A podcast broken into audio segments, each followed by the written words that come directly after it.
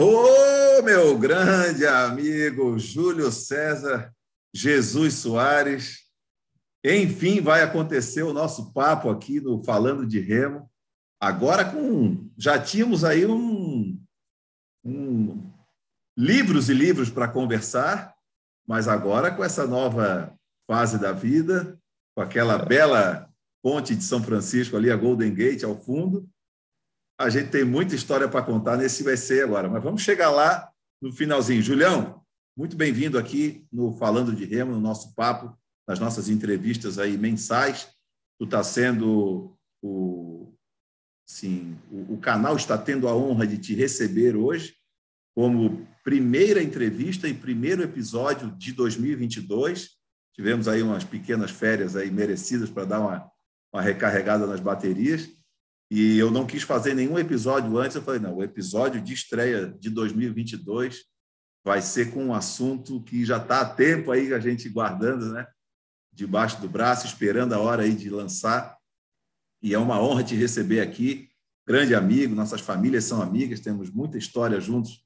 Eu fui, fomos parceiros de barco, fui teu atleta aqui no Martinelli, depois lá no Vasco da Gama, enfim, muita coisa para a gente conversar. Bem-vindo, Julião. Valeu, Gibran.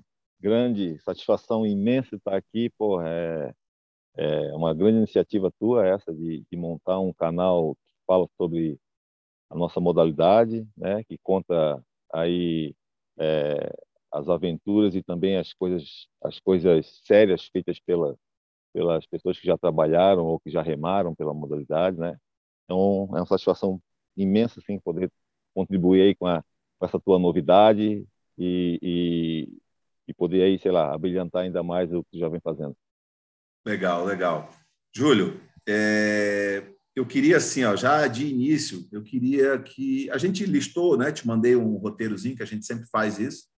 É, é muito assunto para a gente conversar. Nós temos tempo à vontade, por isso que é gravado aqui o nosso papo e depois que ele vai ao ar, justamente para as pessoas, a hora de que quiserem assistir, elas assistam no seu momento, por partes, né? É o que eu sempre falo. Os bate-papos são grandes porque são muitas histórias, são muito, é muito conteúdo e não dá para a gente fazer aquele resumão de um papinho de 30 minutos que fica uma coisa muito é, assim pequena e resumida mesmo. Então eu prefiro deixar o convidado falar. Hoje prometo deixar o convidado falar mais do que o do que o, o entrevistador, é, porque eu, é, é a história do entrevistado que tem que ser que tem que ser dita, né? Mas eu vou me empolgando, vou me lembrando das coisas e tal.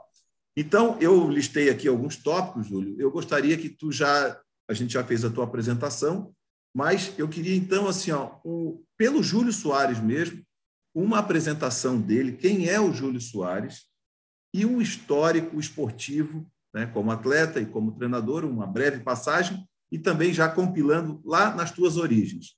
É, a gente sabe, a maioria das pessoas que tu é aqui de Florianópolis, mas nasceu em Florianópolis, nascido e criado em que bairro, pá, pá, pá, pá, pá, como é que chegou no Remo, como é que... Vamos lá, a palavra é tua. Beleza. Bom, oh, vamos começar lá de trás lá, mesmo. Hein? Vamos, vamos Nossa lá atrás. senhora, haja hora para contar tudo isso. Vamos lá, vamos indo. Pô, na, na verdade, assim, é, como é que eu, eu sou de Floripa, nasci em Floripa, é, moro no continente, eu moro na ilha e Floripa, pô, é, hoje mais do que nunca todo mundo que está do Brasil e fora do Brasil, muita gente conhece, sabe a, a cidade maravilhosa que é, né? Então, é, aquele, aquele, aquele papo de que tu vem tirar férias é onde eu moro, né? É. Então, é, isso, é, então assim, é, sempre me orgulhei muito de, de, de, poder dizer que pô, nasci em Floripa e, e, e sempre gostei muito dessa cidade. Uh, e aí, como é que foi o que realmente entrou na minha vida? Né? Eu sempre fui um, um, um, adolescente de praticar muitas atividades, de fazer muito esporte e tal. E eu me lembro muito bem assim que na época, uh, porra, quem não passasse pelo remo não, porra, né? dá uma crescida, fica fortinha, aquela história toda, né, de guri, sim, de guri sim. novo, né? E aí a gente sempre ouvia falar do remo e do remo e tal, e aí às vezes tinha um guri da escola que que estava fazendo remo, assim a gente sempre percebia alguma coisa. E aí até que um dia eu cheguei e resolvi é, aparecer lá nos clubes de remo. E aí eu fui direto lá no, no Martinelli. E na época a gente nem sabe que eram três grupos de três clubes de remo e tal, né? E aí tive a fortuna de, de cair no Martinelli. Aí comecei a praticar ali final do final de 86 ou início de 87, alguma coisa desse tipo. Ah, e aí nessa época, porra, a gente já tu já estavas lá, né? É, a gente tem só um ano de diferença, então assim a gente participou da mesma equipe júnior e tal. E aí começamos a remar. Naquela época não tinha muito essa coisa de ah, escolinha e depois não sei o quê. Não, era, pô, já começava e já entrava todo mundo junto numa, numa, numa, uma carroça só, né? E aí eu me lembro que tinha uma gurizada, pô, um número grande, assim, de. Acho que devia ter uns 30 juniores, 30 e poucos juniores, assim, né? Uma gurizada grande, 40 juniores, assim, assim que legal tal. E ali começou. E ali começou, foi, fui gostando, e aí fazia outras atividades também, sempre gostei muito de surfar, então fazia as duas atividades de uma forma muito regular na época. Lembro, lembro disso. Só um adendo, é... Júlio. Um adendozinho uhum. bem pequenininho. Tu, tu teve alguma passagem pelo bicicross também? Sim, pratiquei muito bicicross, competi bicicross também. Né? Acho que a gente, a gente se cruzou ali por aquelas pistinhas da, da, da DVA, pistinha do, do Shopping Bem provável. Bem provável, bem porque provável, eu tenho, eu tenho recordação. O Macarrão também era é, oriundo da, da, do né? bicicross, né? E, e eu, lá, eu lembro, eu lembro desse, dessa passagem. Uma outra coisa, tu te recorda quem foram os teus iniciadores no remo? Sim, sim. Eu iniciei com, com o Wilson Raimundo. Bah, não me diga. Com o Wilson Raimundo. Wilson, Raimundo, Raimundo te deu aula? O Wilson Raimundo era o técnico na época da gurizada que entrava. E, pô, tem vários episódios, né? Uhum. E o Wilson daquele jeito dele, muito engraçado. E aí, e aí o, ele foi o, a pessoa que deu, deu, deu start lá na, na carreira de muitos na época. Sim. E, e depois, é, passando do Wilson, é... já foi o trombeta daí? Já foi direto, já foi direto o trombeta. Direto no trombeta. Ah, tá. Isso, é, eu, eu, eu lembro que na minha iniciação, eu, eu não sei se tu chegou a pegar, tu chegou a pegar o seu o, o Chico, que era o Francisco Cavalcante?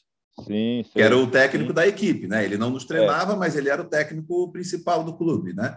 Sim, e também, depois do Chico, um período pequeno também do Joel Cardoso, professor Joel. Também, né? Que também não era nosso treinador, não. era treinador da equipe. A gente era Isso. sempre da galerinha o, de baixo ali. A época do Chico eu não cheguei, eu não me lembro muito bem, mas o Joel lá como treinador da equipe eu me lembro. Sim. E aí, posteriormente, veio o Trombeta, que é aquela época eu, eu não sei se tu ia recordar isso, mas eu já vou aproveitando, vou colocando, que era aquela época que a gente dormia no clube, né, Júlio? Tu lembra bem claro, disso? Claro. Para muitos hoje, isso era uma coisa assim. Hoje é uma coisa é, inimaginável. Como é que na, no meio da garagem do clube tinha um, uma meia Beliche. dúzia de be, beliches espalhados pela garagem do clube? Depois que fizeram lá a tal da gaiola das loucas, né, que era um quartinho mais, mais fechado em cima da carpintaria, onde Isso. alguns atletas dormiam, porque no inverno realmente ficava muito fria lá a, garagem, né? Então, haja coberta e tal. É. Mas a gente dormia direto ali, por quê? Porque para treinar às 5 horas da manhã, não tinha ônibus, né? Os primeiros ônibus eram às 5 horas da manhã, vindos de Biguaçu, de Barreiros, do Estreito. Sim. Então, a gente só conseguia chegar no clube às 5 e meia. Então, para treinar às 5 e ganhar ali um, uma meia horinha de sono, ser acordado pelo, pelo pontapézinho do trombeta, né, Julião? Aquela coisa sutil, né? Aquela coisa sutil. Né? Super. Né? Super. Ainda vou fazer um papo com ele aqui também. O trombeta tem muito, muito carinho, muito respeito, muita admiração por ele, por tudo que ele representou aí na, na iniciação de tantos sim, sim. remadores.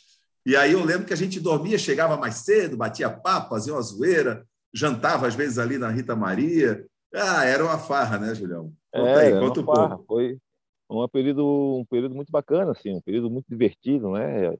É, embora a galera ali é, gostasse de treinar, gostava de, de, realmente fazer aquilo ali com, com, com, dedicação, mas também tinha aquele momento bem divertido, descontraído. É, sim, às sim. vezes zoava um, zoava outro e tal, aquela história toda. Mas foi um, um momento que contribuiu muito para a minha vida, para a minha carreira, né? E, e, e, até mesmo contribuiu demais para tomar gosto pela modalidade, né? Sim. Até, tanto é que eu estou aqui até hoje, né? Bacana. Eu lembro uh, algumas outras passagens assim também. Eu lembro bastante dessa coisa do surf, né? Que sempre gostou. Eu, eu gostei, mas eu, eu, por exemplo, não pratiquei surf. Nós tínhamos uma uhum. prancha lá em casa, eu e meu irmão, a gente pouco ia à praia, né? Com praia de, de mar grosso, assim, com onda. E ele que usava a prancha o tempo todo, eu usava só no finalzinho, enfim. Sempre quis, até uma é uma frustração minha não ter aprendido. Até muitos amigos falam: não, mas ainda dá, vai lá, faz um cursinho na barra um pranchão, tu vai surfar e vai matar a tua vontade. Ninguém ainda vou fazer. Claro. E eu lembro, além da questão do surf, Júlio, eu lembro que, uh, talvez avançando um pouquinho, assim que tu já entrou na faculdade, ou estavas terminando o segundo grau para entrar na faculdade, eu lembro de um episódio, são coisas bacanas que marcam e que mostram assim, porra, olha onde o cara está hoje, que a gente vai chegar no hoje, mas ela, tudo lá atrás é importante. Então, eu lembro, na minha formação, eu lembro que eu, eu instalei alarme, eu vendi picolé, uhum. Eu uhum. trabalhei numa locadora, eu ah, eu cheguei a trabalhar uma vez numa loja de disco. Cara, eu, eu, eu fiz o diabo, entendeu? Uhum. Pintei, pintei e bordei, literalmente. E eu lembro que tu, para incrementar a renda lá no, na, enfim, no teu dia a dia, tu fazia uns, uns, sanduíches, tu vai lembrar disso, uns sanduíches naturais, porra, maravilhosos, que a gente naquela fase de crescimento, e o remo é um esporte que te porra, dá muita até as últimas, né? Até hoje dá, né? Naquela época, então, mais ainda. E aí o Julião, a gente de manhã tinha o lanche no clube, mas de tarde o clube nem sempre tinha lá um pãozinho, um leite e tal, era cada um por sua conta.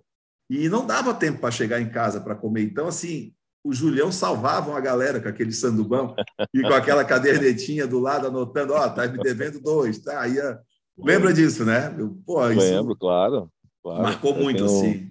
Vários episódios desse aí. E, e esse, esse período aí foi interessante, porque é uma época que eu já estava já tava na faculdade. Uhum. Estava na faculdade até. E eu fazia isso também na faculdade, né? Um, um período lá, uma parte. Uhum. Então, pô, a gente, a gente é, é, treinava, estudava, e aí, porra, às vezes queria, queria ter um algo a mais e tal, e assim, pô, mas como é que eu vou largar? Se eu tivesse que trabalhar, eu tinha que largar o remo. Sim. Né? E aí eu tinha os estágios da faculdade para fazer e tal. E aí foi uma solução que eu arrumei para poder continuar fazendo tudo que eu já fazia e ter, ter a minha graninha, né?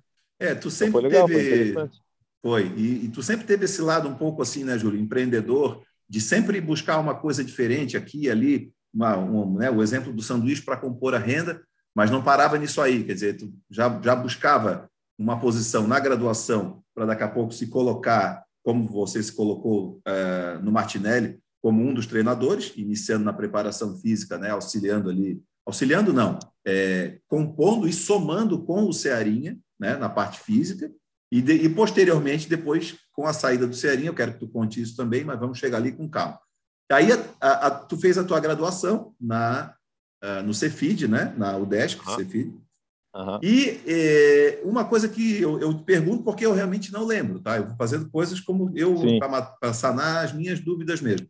Tu chegou a ser professor de educação física em escolas é, públicas e particulares, ou só os estágios mesmo da, da faculdade? Eu, não, cheguei, cheguei a fazer um período muito curto, assim, a, a dar aula em, em, em, escola pública com o professor CT. Uhum. Alguns momentos, foi assim, mas foi um período bem curto. E, e aí eu até me lembro que a minha mãe, minha mãe falava assim, olha, é, é, guarda bem essa documentação aí que estás trabalhando, porque vai contar para a tua aposentadoria. Sim. vai, cara, oh, tem que se aposentar. Papá. Sim, sim. É. Eu, aí, também, eu só... também fiz um, uns biquinhos de ACT quando eu fazia geografia. Isso, e aí tu tinha aquilo na cabeça, assim, mas lógico, dava né, uma merreca e tal, mas, mas era bom porque ali tu estava desenvolvendo a, a, a, tua profissão, né? Tu estava aprendendo a ser professor. É laboratório mesmo, né? É, e, e, aí até teve um período que eu me afastei ali do remo, sei lá, um, um, ano mais ou menos e tal, e aí depois retomei, retornei. Mas, mas essa relação do, do remo com as outras coisas que eu fazia, é, eu, sempre, eu sempre me dividia muito, né? Uhum. Então, assim, até então, na minha época como atleta, lógico, eu gostava de remar, gostava de competir, pô, né? É, uma vez remava, remei durante um bom tempo lá um, um Doscon com o André, que era filho do, do Alfredo e tal. Sim. era, um, era um barco bom, um barco legal. Só que o que acontece? É, eu sempre me dividia muito também com outras atividades esportivas, e principalmente o surf. Então eu ficava naquela, eu remava, mas tem dia que, pô, não, hoje eu vou pro surf. E remava, hoje tem que surfar. Ah, ficava... Então, assim, eu nunca levei muito a sério essa questão de, pô, querer ser um atleta, chegar a um alto nível e tal. Uh -huh. né? Sim.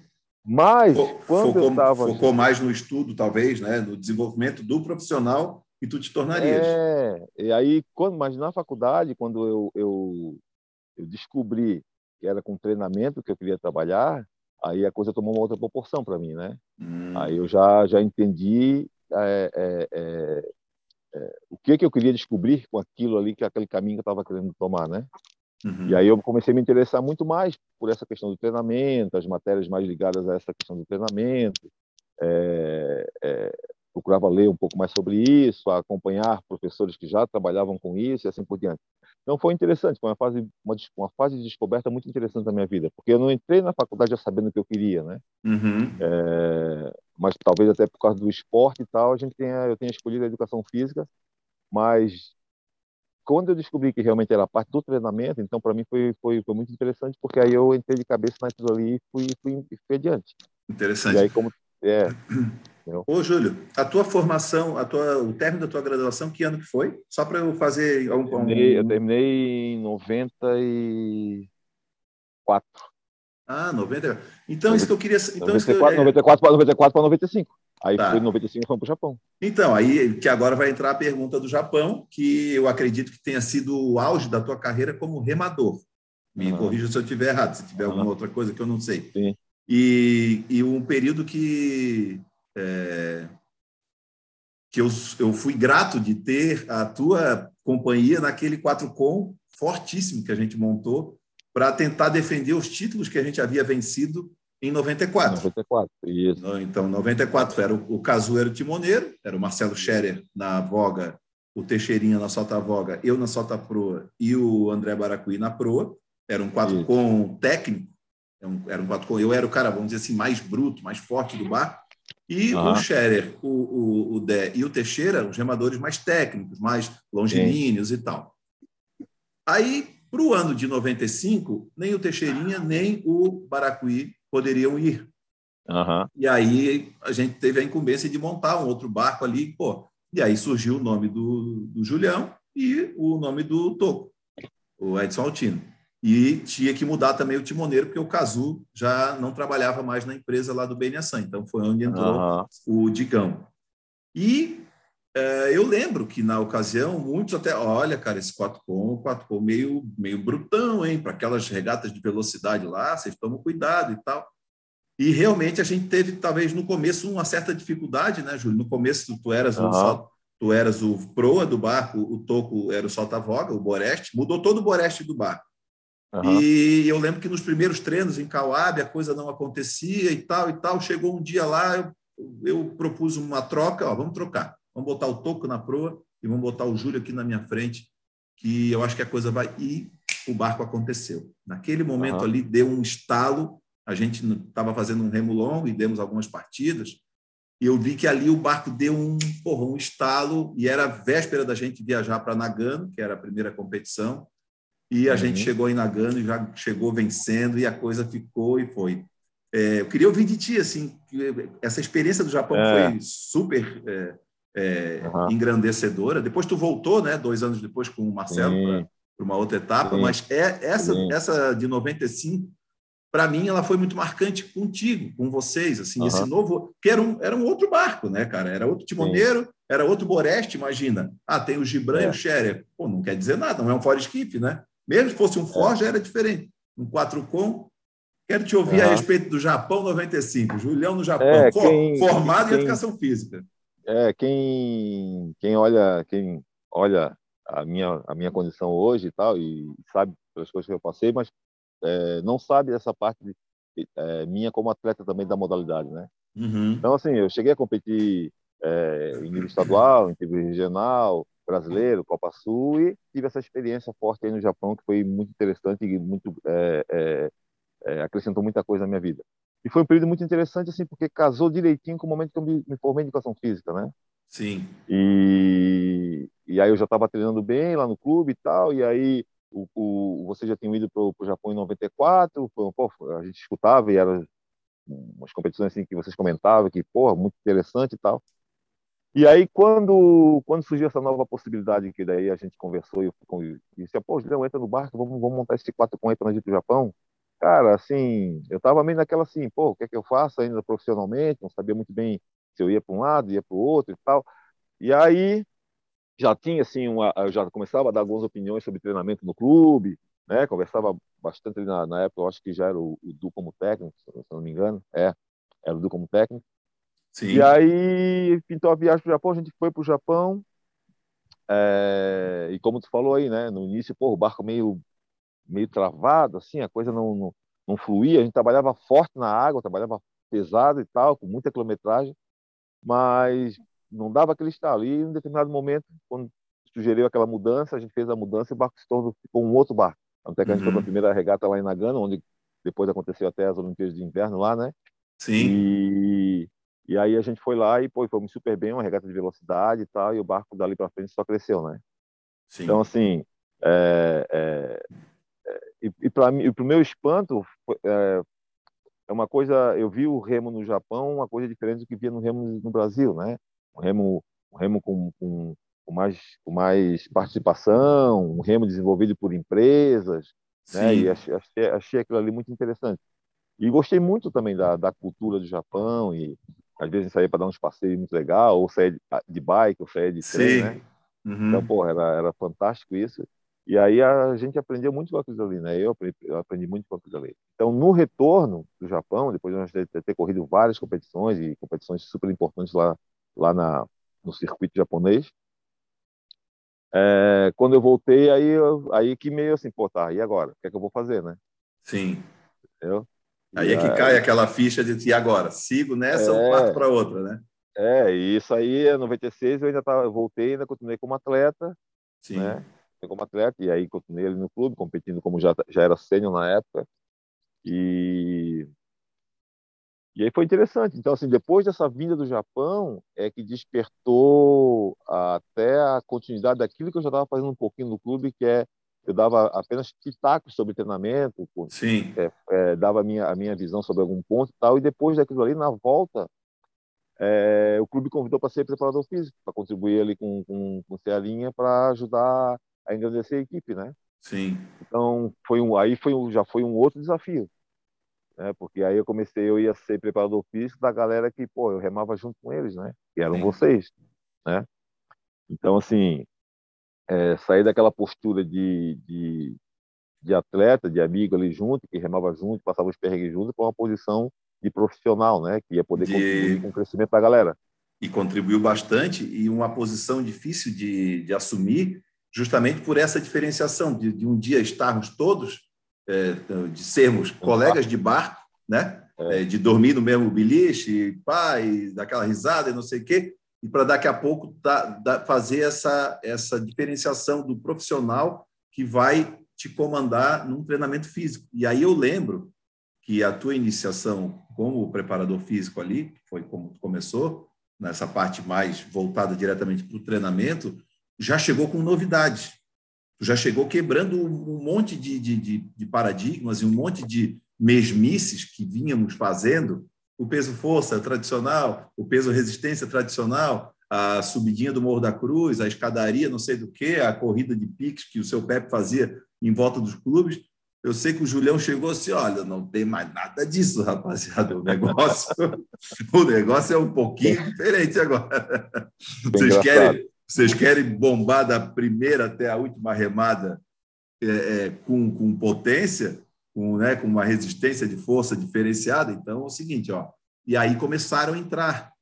Eu lembro que nessa época a gente, o clube ainda tinha, acho que somente aquele remergômetro, né, Júlio? Me corrija se eu estiver é, errado. o primeiro, né? O primeiro remergômetro. É, aquele antiguinho que até está com o João Negão, o Marquinhos me falou na entrevista com ele. É. O João Negão acabou comprando e fez um. Eu, eu, até, eu até acho que assim, até poderia ter esse primeiro, mas eu acho que logo em seguida já começou. Já veio mais, né? É... Sim. É. E aí, então, assim, não tínhamos muitos remergômetros para trabalhar. Não, não. E o que não significa que não trabalhávamos de maneira muito forte e muito Trabalhava intensa. Com o que tinha. Trabalhava, Trabalhava com o que tinha. Então, fazíamos uma musculação, começamos a, a fazer uma musculação diferente eu lembro que tu começou a fazer uns trabalhos de peso potência conosco, algo que não fazíamos. Fazíamos ou peso força brutão, aquele carga bastante carga, pouquíssimas repetições, ou o tradicional peso resistência de é, ou por minuto ou por 120, 240 repetições e tal. E ali entrou a primeira mudança que eu é difícil lembrar de tudo também, imagina 96, 7, mas ali a gente já começou a montar uma equipe que ia para os brasileiros e não perdia mais. Então a gente uhum. teve ali, ó, 96, 97, 98, a gente, duplo e fora esquife, a gente não perdeu em brasileiro. Então, era eu e Macarrão, eu e Macarrão, eu e Macarrão, com Alexandre Werner, com Alexandre e Rodrigo, meu irmão que correu com a gente lá em 98, no Rio, uhum. ou, ou, e depois juntou com Cabeça e ganhou da Argentina lá é, no Tigre, em Buenos Aires. Então, assim, essa tua entrada ali, ela fez um, ela, ela, ela fez a gente mudar de patamar na questão da, da preparação física e que depois se somaria a parte técnica, mas aí foi é, eu, eu acabei não pegando muito essa parte técnica no Martinelli, porque no início de 99 eu fui para o Rio, que foi quando Sim. tu irias assumir o Martinelli como treinador, né? Mas Sim. dá uma pincelada, Júlio, nessa é. tua iniciação na preparação física, tu lembra também, uhum. essas novidades que tu uh, implementou Sim. na galera, né? Tu implantou Sim. no clube. Sim, então, é, na verdade, quando chegou esse momento, é, eu comecei a implantar coisas que eu já vinha falando para as pessoas dentro do clube de como é que poderiam ser direcionado as sessões de treino e tal. E é lógico, às vezes nem, nem sempre aquilo que tu fala consegue ser compreendido, né? E às vezes, sei lá, tu não passa de uma maneira é, é, coerente, enfim. Mas quando eu entrei, eu assim, não, agora dá para começar a implantar aquilo que eu já venho falando.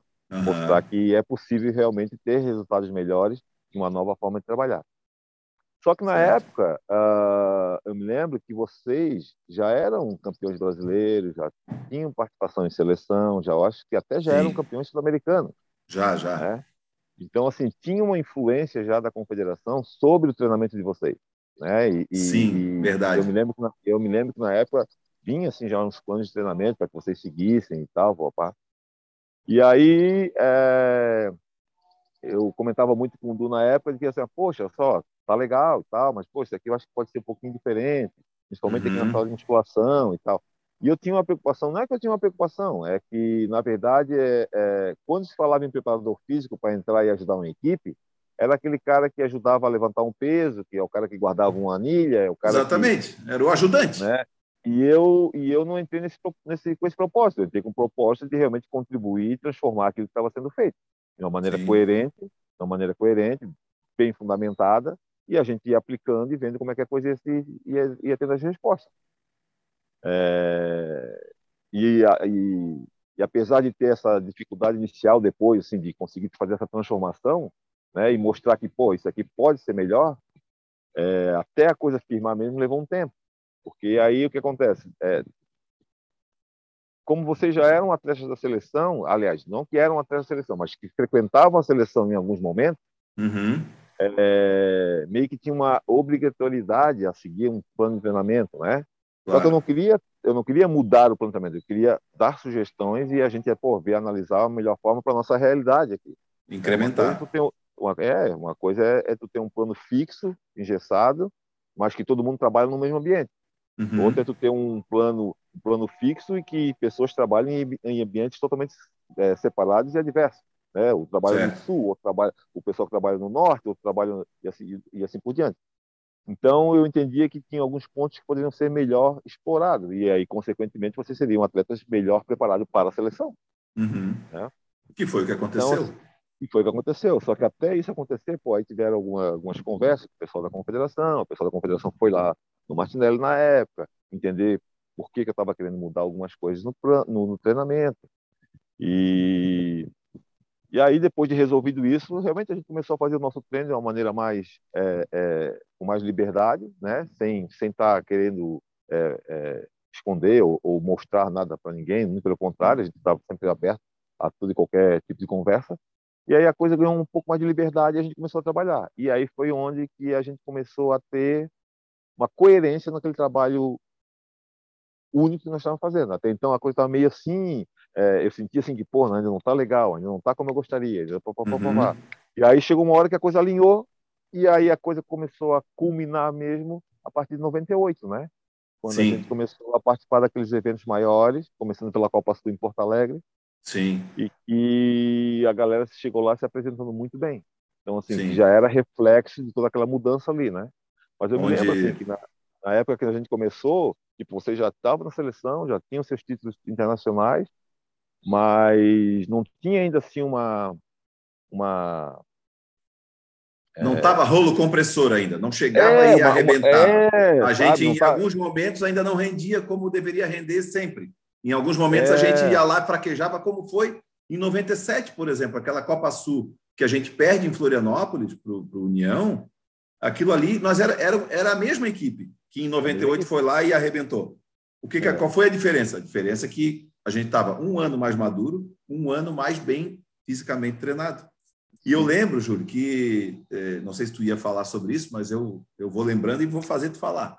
A imagem está bem aí? A, imagem está bem tá, aí, Brandão? Tá, tá bem. Não, porque, tá. porque tá, pegando um, tá pegando um sol aqui agora, de repente podia ter escurecido aí. Tá legal. Né? às Beleza. vezes começa a querer aparecer um pouquinho do outro backdrop, mas ah. ele, é, é, quando tu se mexe assim, não sei se é tu que está mexendo sim. ou o celular, sim. mas tá legal, tá legal. De modo, tô, tá tô te vendo bem, tá com uma claridade boa.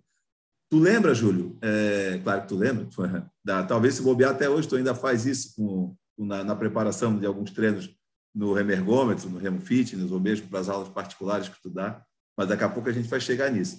Eu lembro, e não foram poucas as vezes que eu chegava no clube, por exemplo, ah, isso era mais de tarde, não era de manhã, mas de manhã também, às vezes, de manhã, às vezes era no final da jornada de trabalho, ali por volta das 10 da manhã, tu ia para a sala de musculação é, testar alguns treinos. Tu lembra disso, né? Lembro, claro. Tu, tu colocava lá a carga época, no agachamento, época, por exemplo? Na época, na época eu ainda conseguia testar. É, pois é. Estava ali naquela transição da vida de atleta para ex-atleta e para é, profissional, né?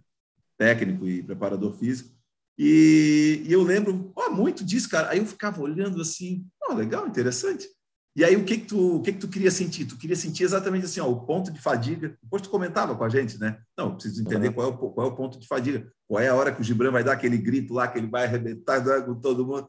E tu sabia exatamente... Tu, tu, nesse teste que tu fazia contigo mesmo, que nem todo mundo entendia isso, mas a gente que estava ali mergulhado e querendo melhorar também, e acabava, pô, tinha que acreditar no profissional. E a gente, isso a gente sempre teve, né, Júlio?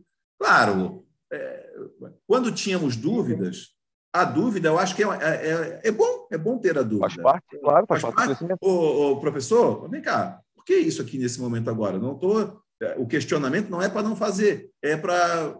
Deixa eu entender, que é, né, o que eu quero fazer entendendo é melhor.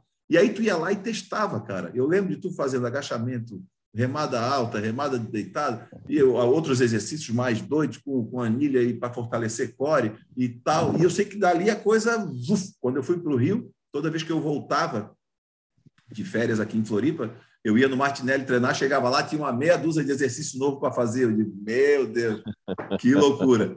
Que, então, assim, é. É, isso é uma coisa que eu não vi outros treinadores fazerem, entendeu? Uhum. Então, é um, isso é uma, uma, uma é uma história, uma coisa marcante da tua formação como profissional, essa coisa de testar, claro que muitos devem ter testado à sua maneira, talvez até ah. escondidos. Não, tu fazia uhum. ali no clube, para quem quisesse ver e tal.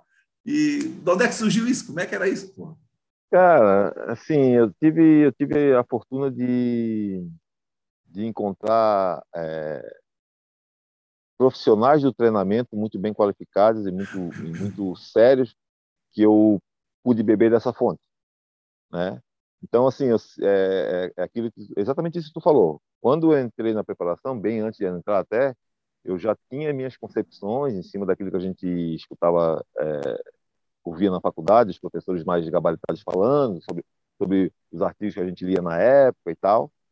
E, e eu dei continuidade aos meus estudos, de, mesmo depois da faculdade, né? Então, eu fiz uhum. especialização, depois eu fiz mestrado. E na época que eu fazia especialização, eu fiz especialização em Londrina. Nessa época eu estava na preparação física. no primeiro momento eu estava é, na preparação física. E aí foi muito interessante, porque eu vivia na prática aquilo que eu podia solucionar dúvidas na teoria, no meio acadêmico, e conversar oh, sobre isso e voltava para a prática, e aí testava aquilo, ah, não é bem assim. Então, assim, ficou um, um, um, um bate-bola muito legal, e eu me propus a isso, né? É, é, é, uhum. tudo, tudo se paga um preço, né? E eu quis pagar esse preço de ter que ir para Londrina, ficar um tempo lá, voltar para o clube e tal. E o clube foi muito bacana também, porque me liberou para poder ter essa, essa condição de fazer meus estudos, voltar e tal. Sim. Ah, e aí, porque eu, eu, eu, sempre tive comigo, assim, de não fazer a coisa por fazer, fazer a coisa de uma maneira muito bem embasada e uhum. se aquilo ali não me convencesse, eu, hum, Acho que é. fica legal, acho que não é isso. Então, esse senso vezes, de... por isso que eu testava. Esse senso é. de justiça teu, a gente acompanha, quem te conhece lá desde a época de Júnior até hoje, e a Fabiana comenta isso no dia a dia, que ela, ela só abriria uma empresa como ela abriu, que é o Remo Fitness, que a gente vai chegar também lá daqui a uhum. pouco, contigo.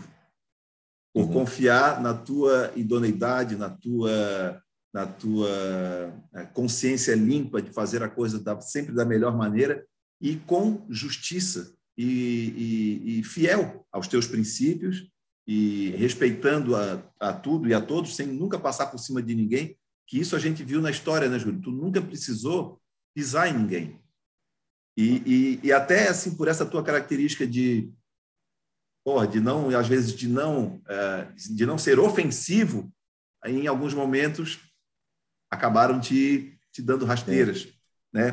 Para gente não vamos entrar nessa seara porque não precisa. Sim. Mas sabe, justamente por essa tua postura de retidão, de ser pessoa correta, entendeu? Isso a Fabiana uhum. comenta muito aqui em casa. A gente tem essa história e, e a gente sempre que fala assim, pô, o Júlio ele, ele, pô, ele tem as, assim, os pensamentos dele, ele tem as organizações dele e tal, mas essa retidão, isso aí é um, é um traço marcante, né, Júlio? Isso aí é, é, é uma coisa da é. tua índole mesmo que não vai contigo é. para sempre, né, cara? Isso é legal demais. É, eu digo, eu digo até que seria faz parte da educação, né? Faz, faz parte da minha educação essa, essa, essa ter esse comportamento, ter essa condição, ter essa visão. E realmente é verdade. Eu não vou dizer para ti que, né, que, é, que não tem essa, essa visão de que eu tenho essa, essa, essa condição séria de ser, né? Uhum. E, é, sei lá, a pessoa não, não pode dizer que nunca vai fazer nada que de repente seja o contrário disso. Mas até hoje não foi algo que me, me desabilitou para alguma coisa. Né? As pessoas podem falar tudo que for. Sim. Contra. Mas, mas sobre isso mas nunca da ética do Julião. Chegou a palavra. Eu estava buscando é. a palavra aqui e chegou agora, que é a palavra que a gente fala aqui assim, ó. Essa, essa tua, a tua ética e essa palavra hoje em dia está bonita de falar, mas está rara de se encontrar nas pessoas, é. né? Ser é. ético, é. um, um, médico ético, um advogado ético, um, um engenheiro, um arquiteto, um, enfim, uma pessoa ética um, um remador mesmo com os outros, né? Exatamente. Mas, então assim, então, essa tua ética, porra, isso aí dá um banho mesmo, né, Julião? Então, e aí foi com esse comprometimento ético que eu, que eu assumi ali essa questão da preparação física, que eu tinha consciência de que vocês poderiam ser muito melhor do que vocês já eram. Né? E aí eu comecei na época, me, me vi agora também, eu comecei na época com, a, com a relação de o seguinte, pô, essa galera precisa antes ter, melhorar a sua educação esportiva. Sim. É, então, assim, eu acho que é e essa educação esportiva que eu tentei passar para a galera, e eu acho que eu consegui ter esse, esse, esse, esse êxito na, na parada, foi, eu acho, pautado nisso essa questão de ser honesto, ser verdadeiro. Sim. E se, se, eu, se tu não consegue chegar lá, eu vou ser sério contigo e verdadeiro dizer, cara, não vai chegar dessa forma. Fair play, né, né Julião? Fair play. É, que é uma é, coisa até que a nossa geração, é, até a Fabiana comenta bastante isso aqui em casa, que quando a equipe dela estava começando a ganhar uma forma, né? Ela, a Denise, as outras meninas, né? As gêmeas e tal, enfim, N meninas que passaram por essa eh, iniciação lá no Martinelli, que deram vários frutos. Meninos também, enfim, aquela uhum. equipe toda, né? Os teus irmãos também participaram dela. Uhum. a Fabiana comenta que assim, é, o Júlio dizia assim para nós, não, não, só não olha para eles, o que eles fazem é um mundo à parte. Eles já estão um pouco estragados e tal, porque, porque a, gente, a gente era daquela turma antiga, né? Do, era é. muito raiz, né, cara? Então era a turma é. de tá treinando e cansou, não sei o que lá, encheu a boca de saliva, ah, dava um cuspidão do lado. Pô, as coisas feias mesmo, assim, até de falar hoje. Mas é. a gente era aquilo. E tu conseguiu fazer com que a galera que vinha depois, essa, essa garotada que vinha no nosso pós-equipe, né? Eram as equipes de base ali, depois da gente, eles eles se espelhassem na gente em algumas questões, talvez de resultado, de seleção, de, sei lá, Pan-Americano, Olimpíada e, e, Mundial, e chegar nesse, né, nesse, nesse topo né, da, da pirâmide, uhum. mas com um comportamento mais educado, de mais fair play. Então, isso aí foi uma outra característica forte tua de conseguir implementar essa, essa base nessa galera. Pô, a Fabiana é um ícone dessa geração que tu proporcionou é. a eles uma educação esportiva é. correta, né? Assim, super retilínea, educada, fair play 100%, sabe? Que, coisa que assim a nossa geração não tinha tanto, a gente era meio porra loucão mesmo. É, é e, e eu, eu, eu, sempre procurei dar esse exemplo, né? Junto uhum. com os uhum. atletas, eu na minha condição como, como preparador e depois como técnico, aí vou chegar nessa condição, nisso que está falando, mas e, e nessa época, e, nessa época uh, eu fiz questão de mostrar que vocês tinham um outro nível em comparação a eles. Uhum. Né? Então, assim, tanto é que vocês, quando iam para musculação, só vocês frequentavam a sala de musculação. Sim. Né? Então, assim, também teve isso. Eu também tive essa, essa relação de assim, ó, ó, o nível deles é outro, vocês estão nesse nível aqui, então, quer dizer, vocês baixam a bola agora, vão se uhum. preparando que um dia vocês ocupam a posição que eles estão hoje. Claro. Então, assim, é, é, é, eu tinha muito essa, essa, essa questão de que existia um passo a passo. Né? Existia uma preparação para se chegar lá. Sim. E aí que é muito interessante que depois eu vou falar sobre a minha dissertação de mestrado. Sim, né? que já é, é o próximo isso. tema. Que é, é, que é justamente tema. isso. É. justamente isso. Então, assim, e aí esse grupo, né, o qual a Fabiana fez parte, a Fabiana, na verdade, eu, eu, quando eu conto a história desse grupo, eu digo que a Fabiana foi, era a ponta da lança. Sim. Então existiam, existiam os outros atletas que quando tu, tu já estava no Vasco e quando tu voltava para o Floripa, que tu fazia o teu trabalho de base conosco, tu sentia que, já, que, que era diferente o trabalho, tu saía desse trabalho muito melhor preparado e tu conseguia aguentar o ano, a temporada toda no Vasco de uma maneira muito boa. Eu me lembro assim, das vezes a gente conversando no telefone e tal, tu contando Sim. isso. E oito regatas para disputar por ano no Rio? Não, e aquela loucura, né? E viagem Sim. pela seleção e também e tal. E aí e a, tinha a Fabiana e mais um, um, um, grupo grande de atletas que a acompanhavam naquela sessão de treino. Então, assim, ela, na verdade, foi sendo é, é, alicerçada por todo uhum. esse grupo e ela, como ponta da lança, chegou onde chegou. Né? Então, assim, que é normal um esporte de alto nível, onde nem todo mundo chega lá. Alguém se né? sobressair né? por a sua pela sua genética, pela sua dedicação, a sua disciplina, enfim, disciplina, é claro. É. Né? Então, assim, uma coisa que no momento é, tu não percebe, mas que lá na frente tu assim, porra, o fato da Fabiana sempre querer ser a primeira a chegar no clube. Ou seja, isso aí já mostra um ponto de disciplina muito grande. Exatamente. Né? Nunca faltar. Então, muito... então, assim, na hora tu nem percebe, mas se for olhar para trás hoje, consegue ver vários pontinhos que somando é, da pessoa que, que, que, se tornou, né? E então, aí, assim, Júlio, Pode, pode, não, pode finalizar, Fina, desculpa. Aí, então, e aí nessa fase, assim, aí eu já não era mais preparador físico, né? Aí foi a Sim. fase que aí o Du saiu do clube, foi convidado para ir para o Botafogo, e aí ele foi para o Botafogo. E na época, nessa, bem nessa época aí foi interessante, porque assim, eu estava me preparando para fazer meu mestrado no Japão. Ah, ah, eu não bem sabia disso. Época. Essa, isso eu não lembro. Bem nessa, bem nessa época. E aí eu estava como eu como aluno voluntário uh, no departamento de anatomia da, da, Universidade Federal, onde o professor Hamilton, né, que é o professor da, da, da parte de anatomia, ele uhum. deu essa abertura na, na Federal e eu comecei a acompanhá-lo nas aulas e ele também dava aula na, na, na Unisul às vezes, ou um curso, ou alguma coisa desse tipo.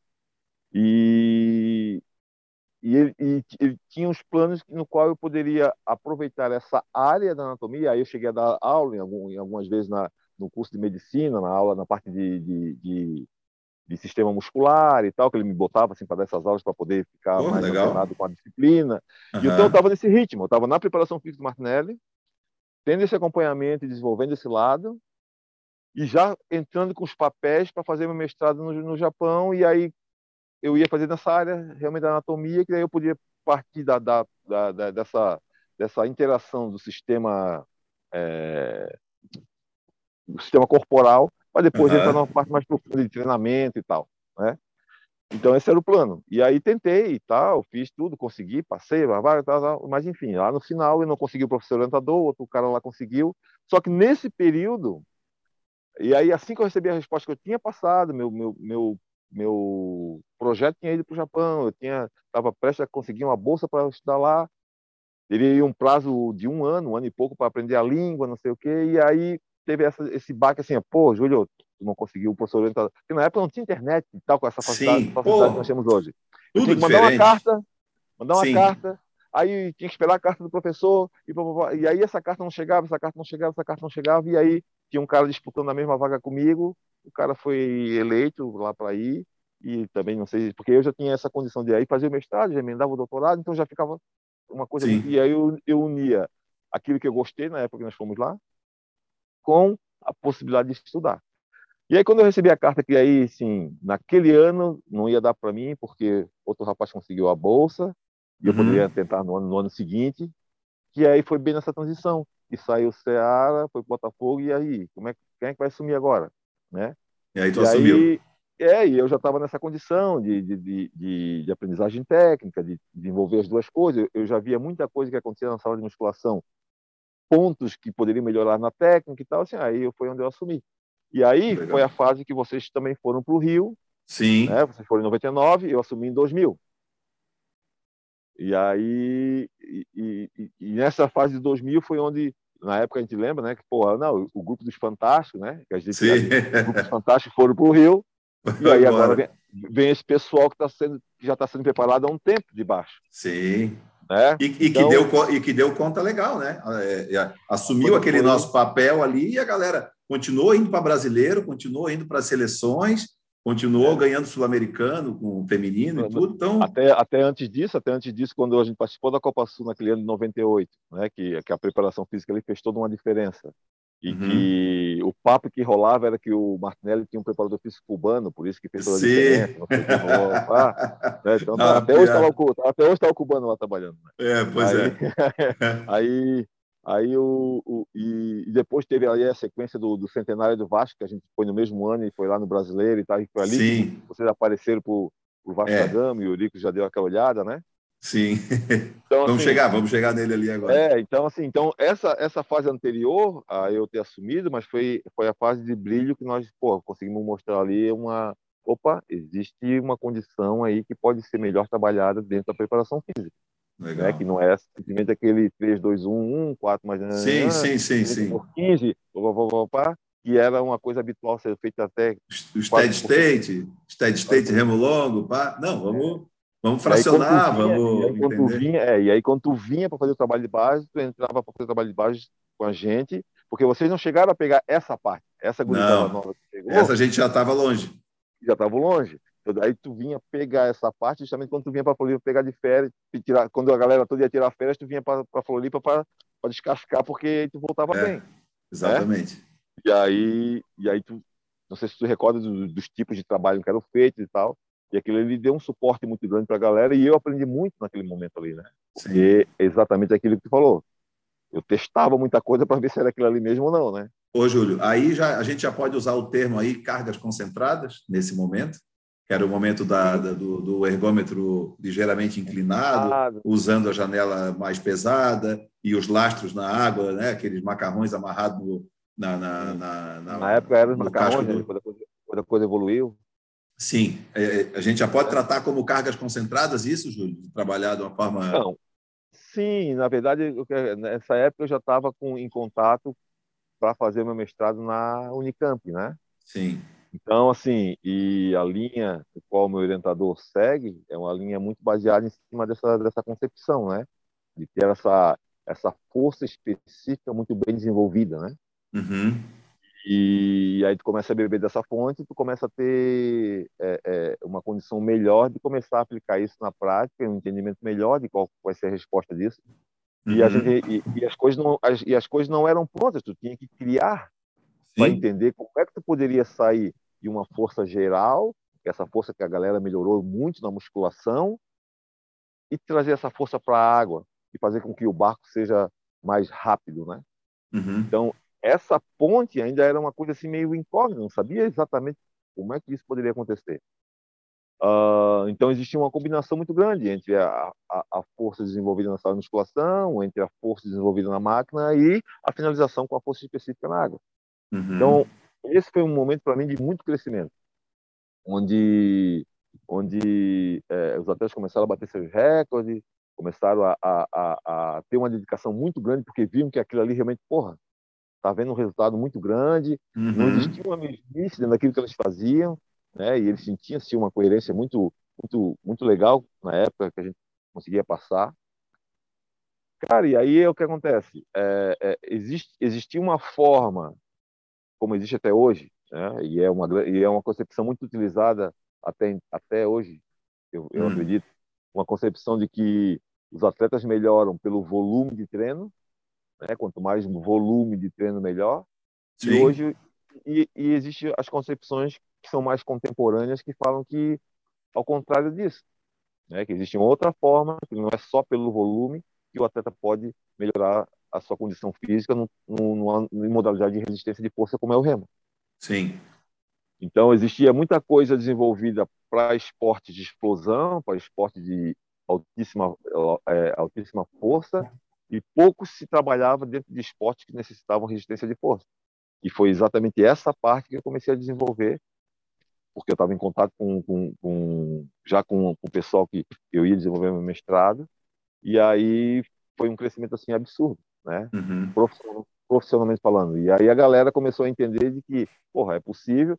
É, como é que é possível o Martinelli, na época, chegando em brasileiro com, com barcos inferiores, ganhavam de atletas que estavam com barcos melhores, com clubes maiores e assim Sim. por diante, né? Levando os barcos em cima do, do, do motorhome, dormindo Sim. no motorhome, quer dizer, uma, uma estrutura, não sei se a gente pode chamar de precária, mas uma estrutura inferior a qualquer hotel, a qualquer casa, a qualquer alojamento até de clube.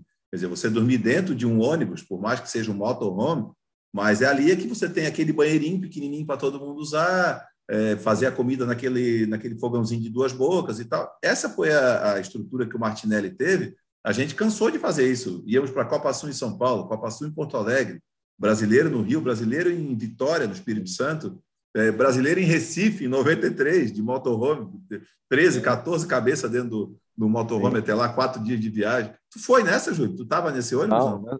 eu estava eu tava para ir no, no 8 nesse, nesse. Ah, tá. É, no... aí. E aí, na hora, entrou o pescoço e eu não, eu não fui. Ah, tá. É, eu não me recordava. Bom, não importa. E aí, o que, que acontece, Júlio? Então, assim, com tudo isso, mostrando que o quê? Uma equipe bem preparada, ela, ela rompe barreiras. Então, não é porque íamos de motorhome com os barcos inferiores em cima, com aquele reminho de fibra mais antiguinho, às vezes até remo de madeira, barco de madeira, pô, a gente chegava lá e conseguia dar o resultado, né? E é, é, pegando esse gancho, Júlio, assim, ó, antes da gente chegar daqui a pouco, mas pode complementar daqui a pouco. Eu queria que, assim, até para eu entender, eu quando eu listei aqui na nossa sequência, é, eu sei que tu concluiu a, o teu mestrado depois de tu ires para o Vasco, em 2005. Foi. Só que... Eu entrei, aí, eu entrei, eu entrei meu mestrado em, 2000, em 2005, eu já estava no Vasco. Ah, tá. Aliás, então... É. 2006, 2006.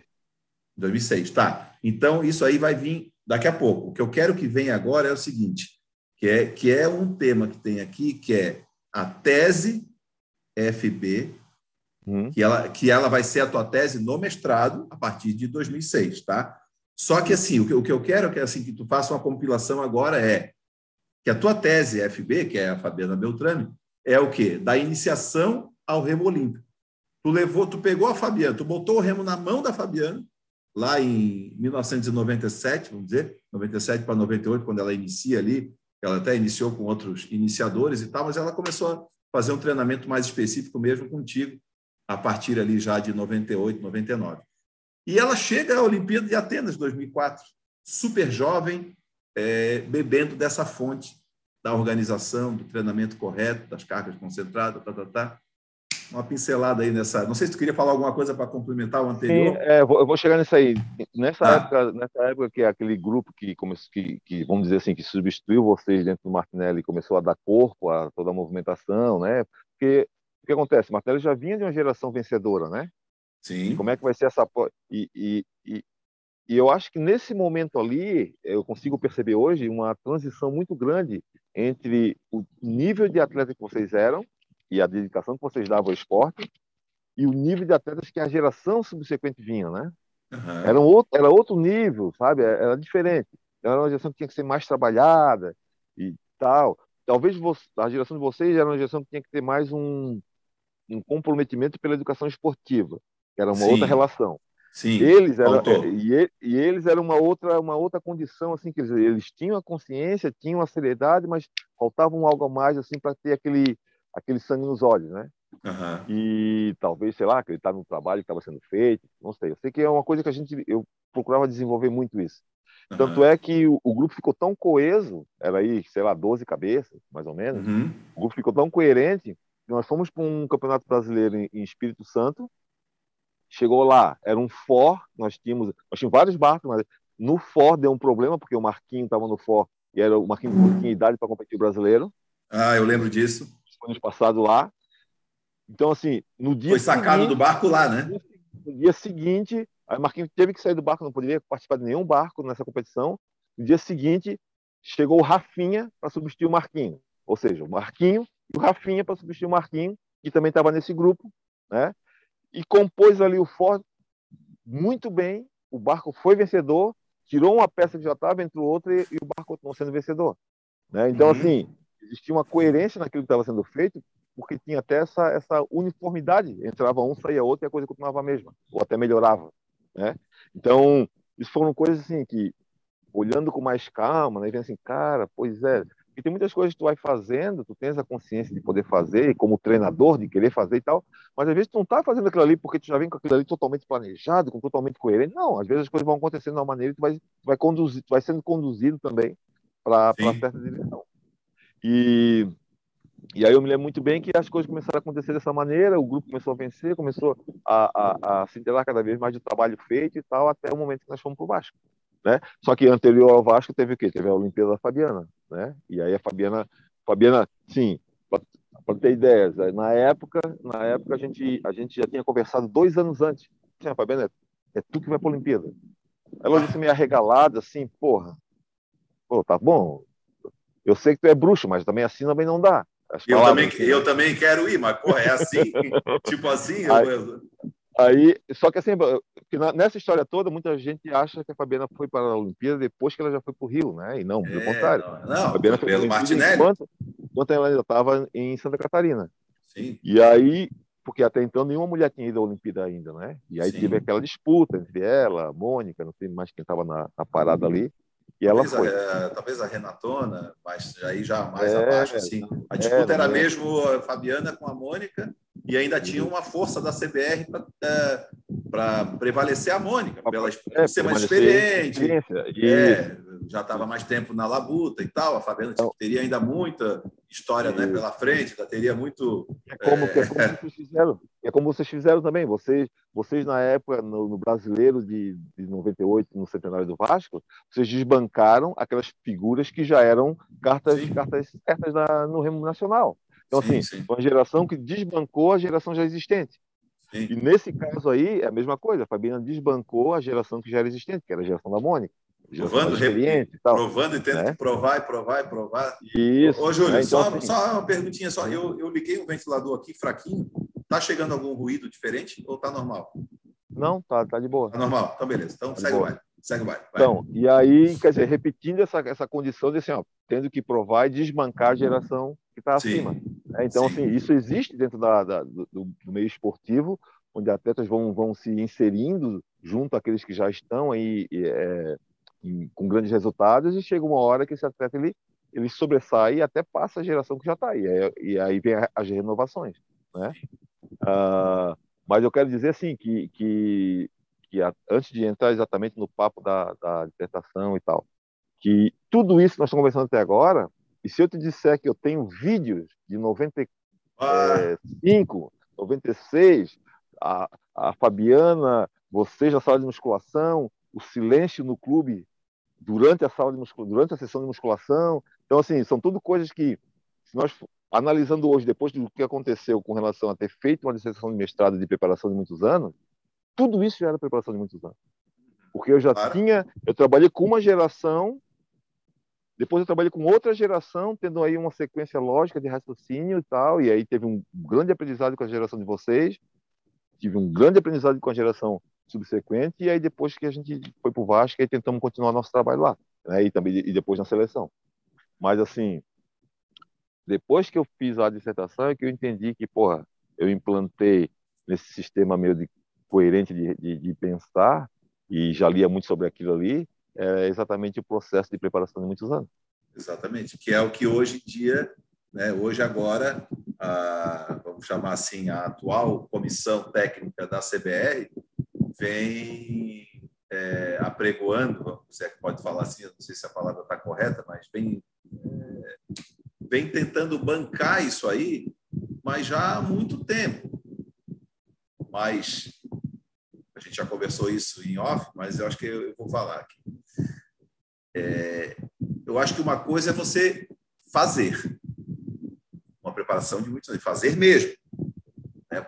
O, que, foi feito no Martinelli contigo, com a nossa geração, e depois com a geração da Fabiana, que a nossa geração foi muito melhorada, e depois a geração uhum. da Fabiana e dos garotos, e foi iniciada do zero, e depois chegou na Olimpíada, ela prova que essa preparação de muitos anos realmente sendo feita é um degrau a cada ano subindo, e você chega no topo da pirâmide. O que vem acontecendo agora é que desde 2011, 2011 até não diria tanto. Vamos pular 2011, vamos passar para 2015. PAN de Mar del Plata. Antes, tá, a, a preparação para o PAN de, de, Mar del Plata, não, desculpa, estou falando de Mar del Plata, que hoje de manhã eu estava tentando lembrar uma coisa de Mar del Plata. O PAN de Toronto 2015, a preparação uhum. para o PAN de Toronto 2015 que começou. Em 2011, a Fabiana foi campeã mundial. E aí foi para aquele PAN do México, sem o treinador dela, que era o José, por conta de uma, sei lá, uma rispa na confederação com ele e com os treinadores de clube. Fabiana vai para o Pan-Americano, já não consegue render igual ao Mundial, já não vai. Tá. Aí, em 2012, muda a confederação, é, é, assume aí o topo, e, a partir dali, comissão, as comissões técnicas começam a querer fazer uma preparação de muitos anos. Onde é que eu quero chegar? De 2015 até agora, que é 2022, o papo é sempre estamos trabalhando para daqui a quatro anos.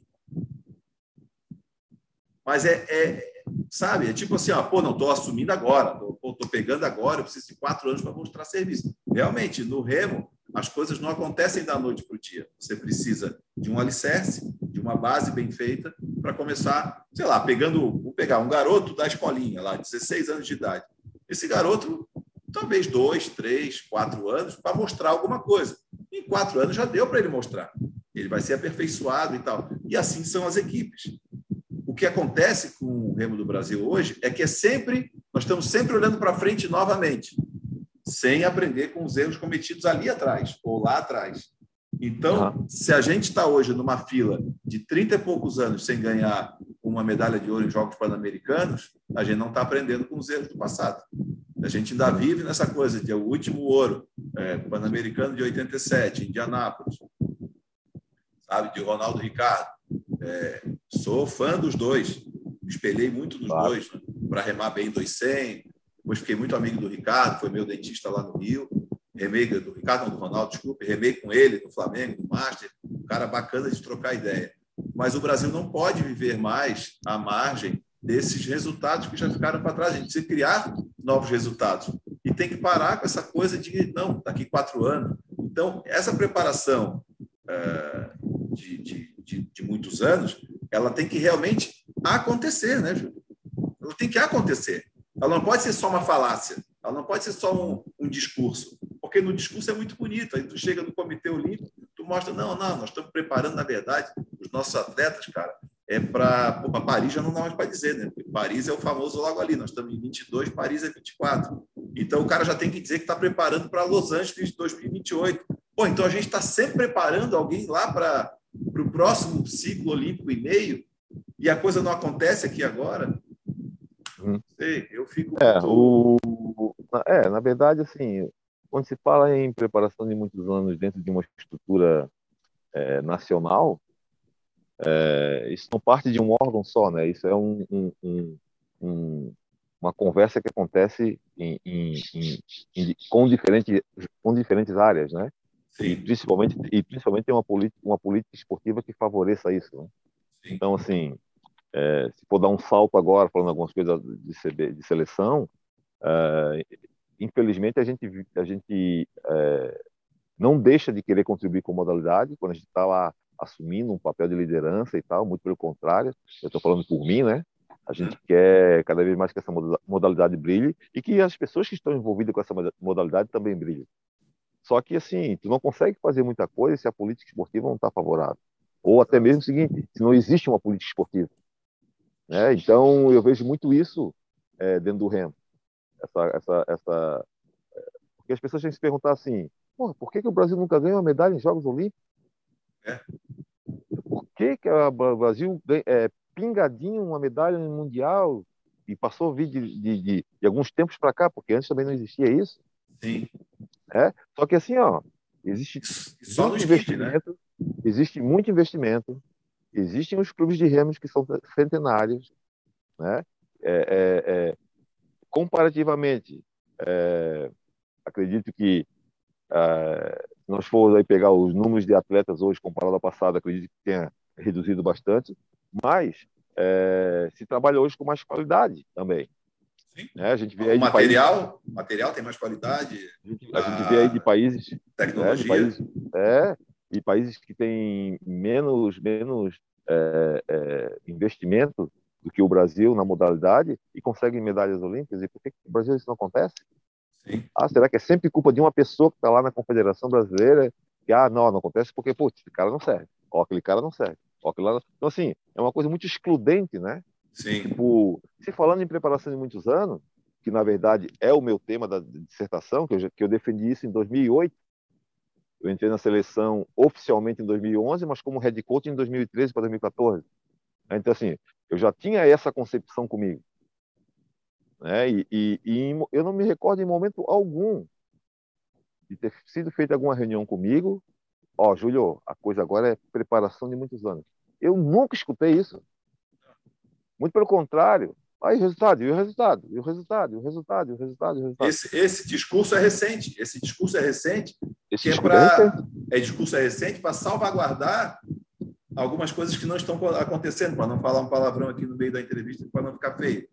Então, para esconder algumas coisas que aconteceram e não estão surtindo efeito, por exemplo, eu tive lá em Lima, em 2019, é, é, trabalhando lá para o Pan-Americano e assisti a mais um vexame brasileiro Pan-Americano, onde o Brasil teve que usar é, é dupla espanhola no 200 para tentar um ouro e não conseguia. Fizeram, ficaram com a prata. Não estou desmerecendo uma medalha de prata em Pan, eu mesmo fiz no 200 duas, duas vezes a medalha de prata. É uma baita uhum. medalha, é importante.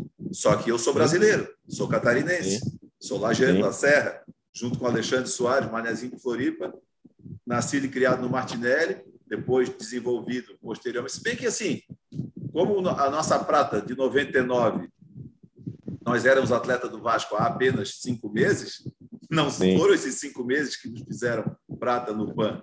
O que fizeram, o que nos fez prata no PAN foi a nossa iniciação toda no Martinelli e, a sobretudo, a história e o desenvolvimento ali naqueles anos, 96, 97, 98, que a gente rolo compressor e tal.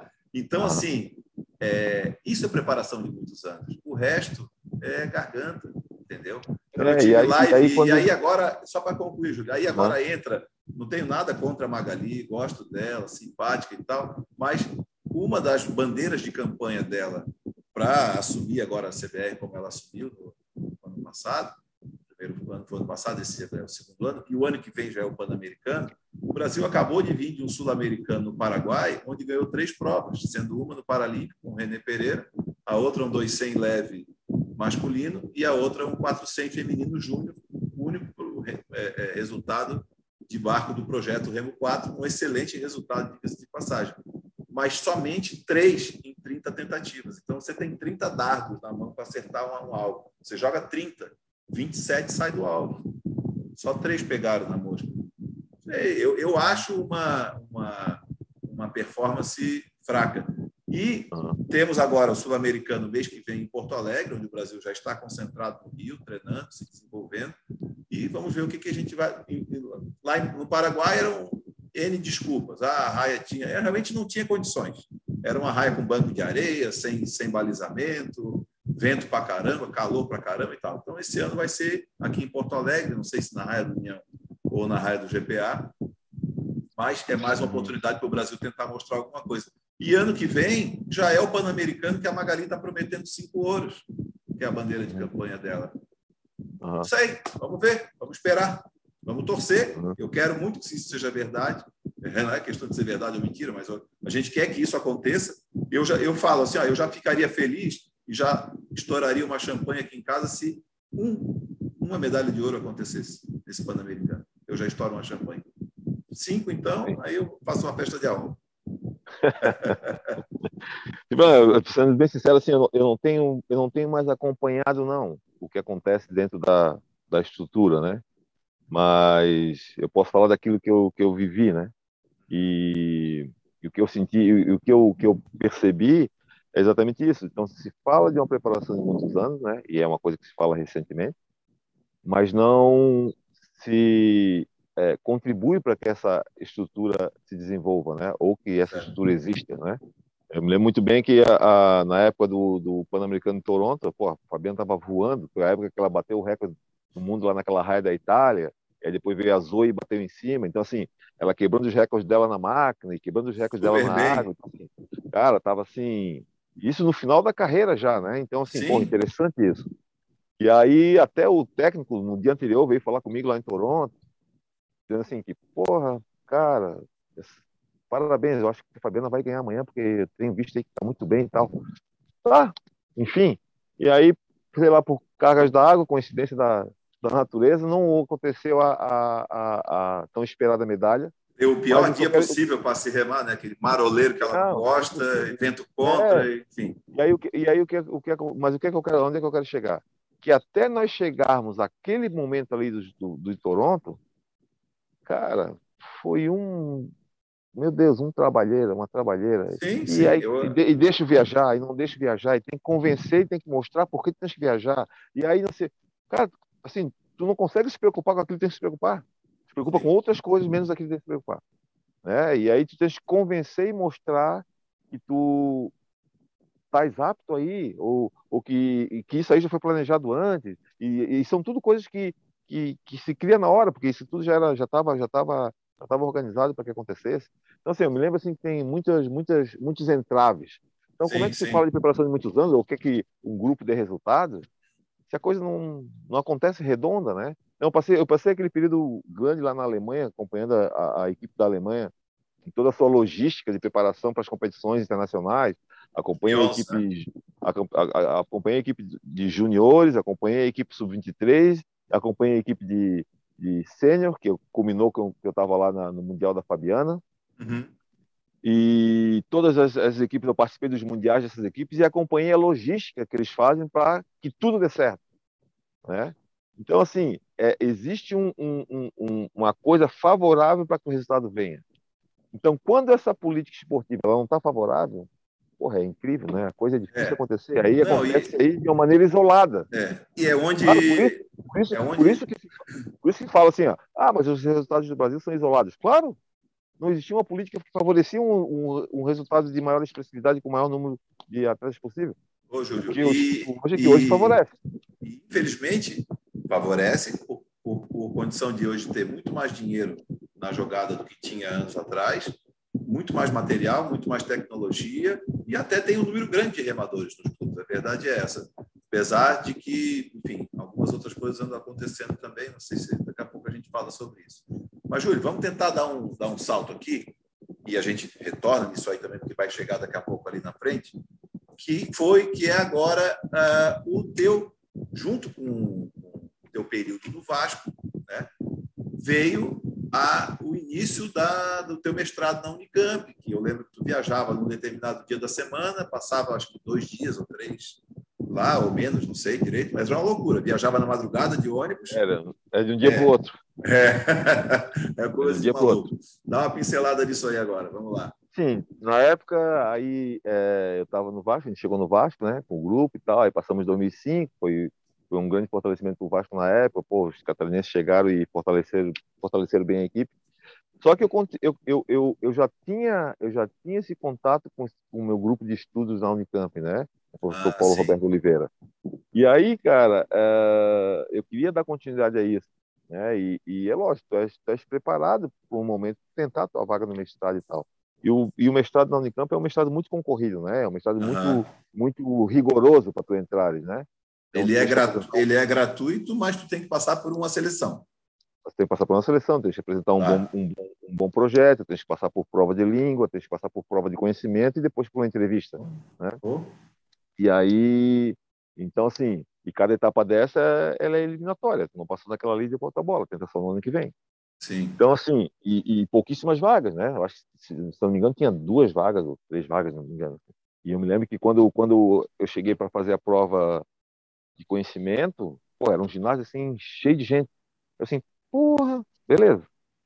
E aí tive a fortuna de conseguir passar, e aí isso, isso, isso, aí eu me lembro na época, foi uma correria danada, porque eu estava lá em Campinas, aí eu tinha que mandar os papéis naquele dia para tentar a vaga no mestrado, aí o Digão estava no Rio, aí eu liguei para ele, assim, pô, Digão, pega os papéis lá e tá, tá, tá, bota no correio para mim, porque senão não vai dar, não sei o que, não sei o que.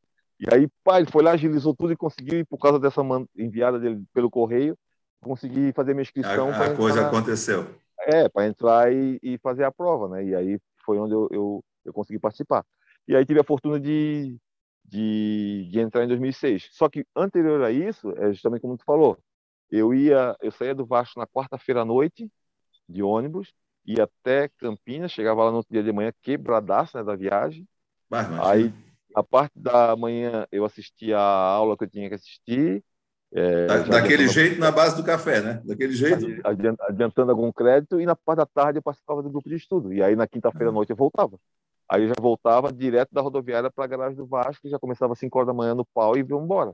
Então eu fiquei Nossa. aí durante, sei lá, seis meses, um ano, fazendo esse, esse tipo de, de trajeto.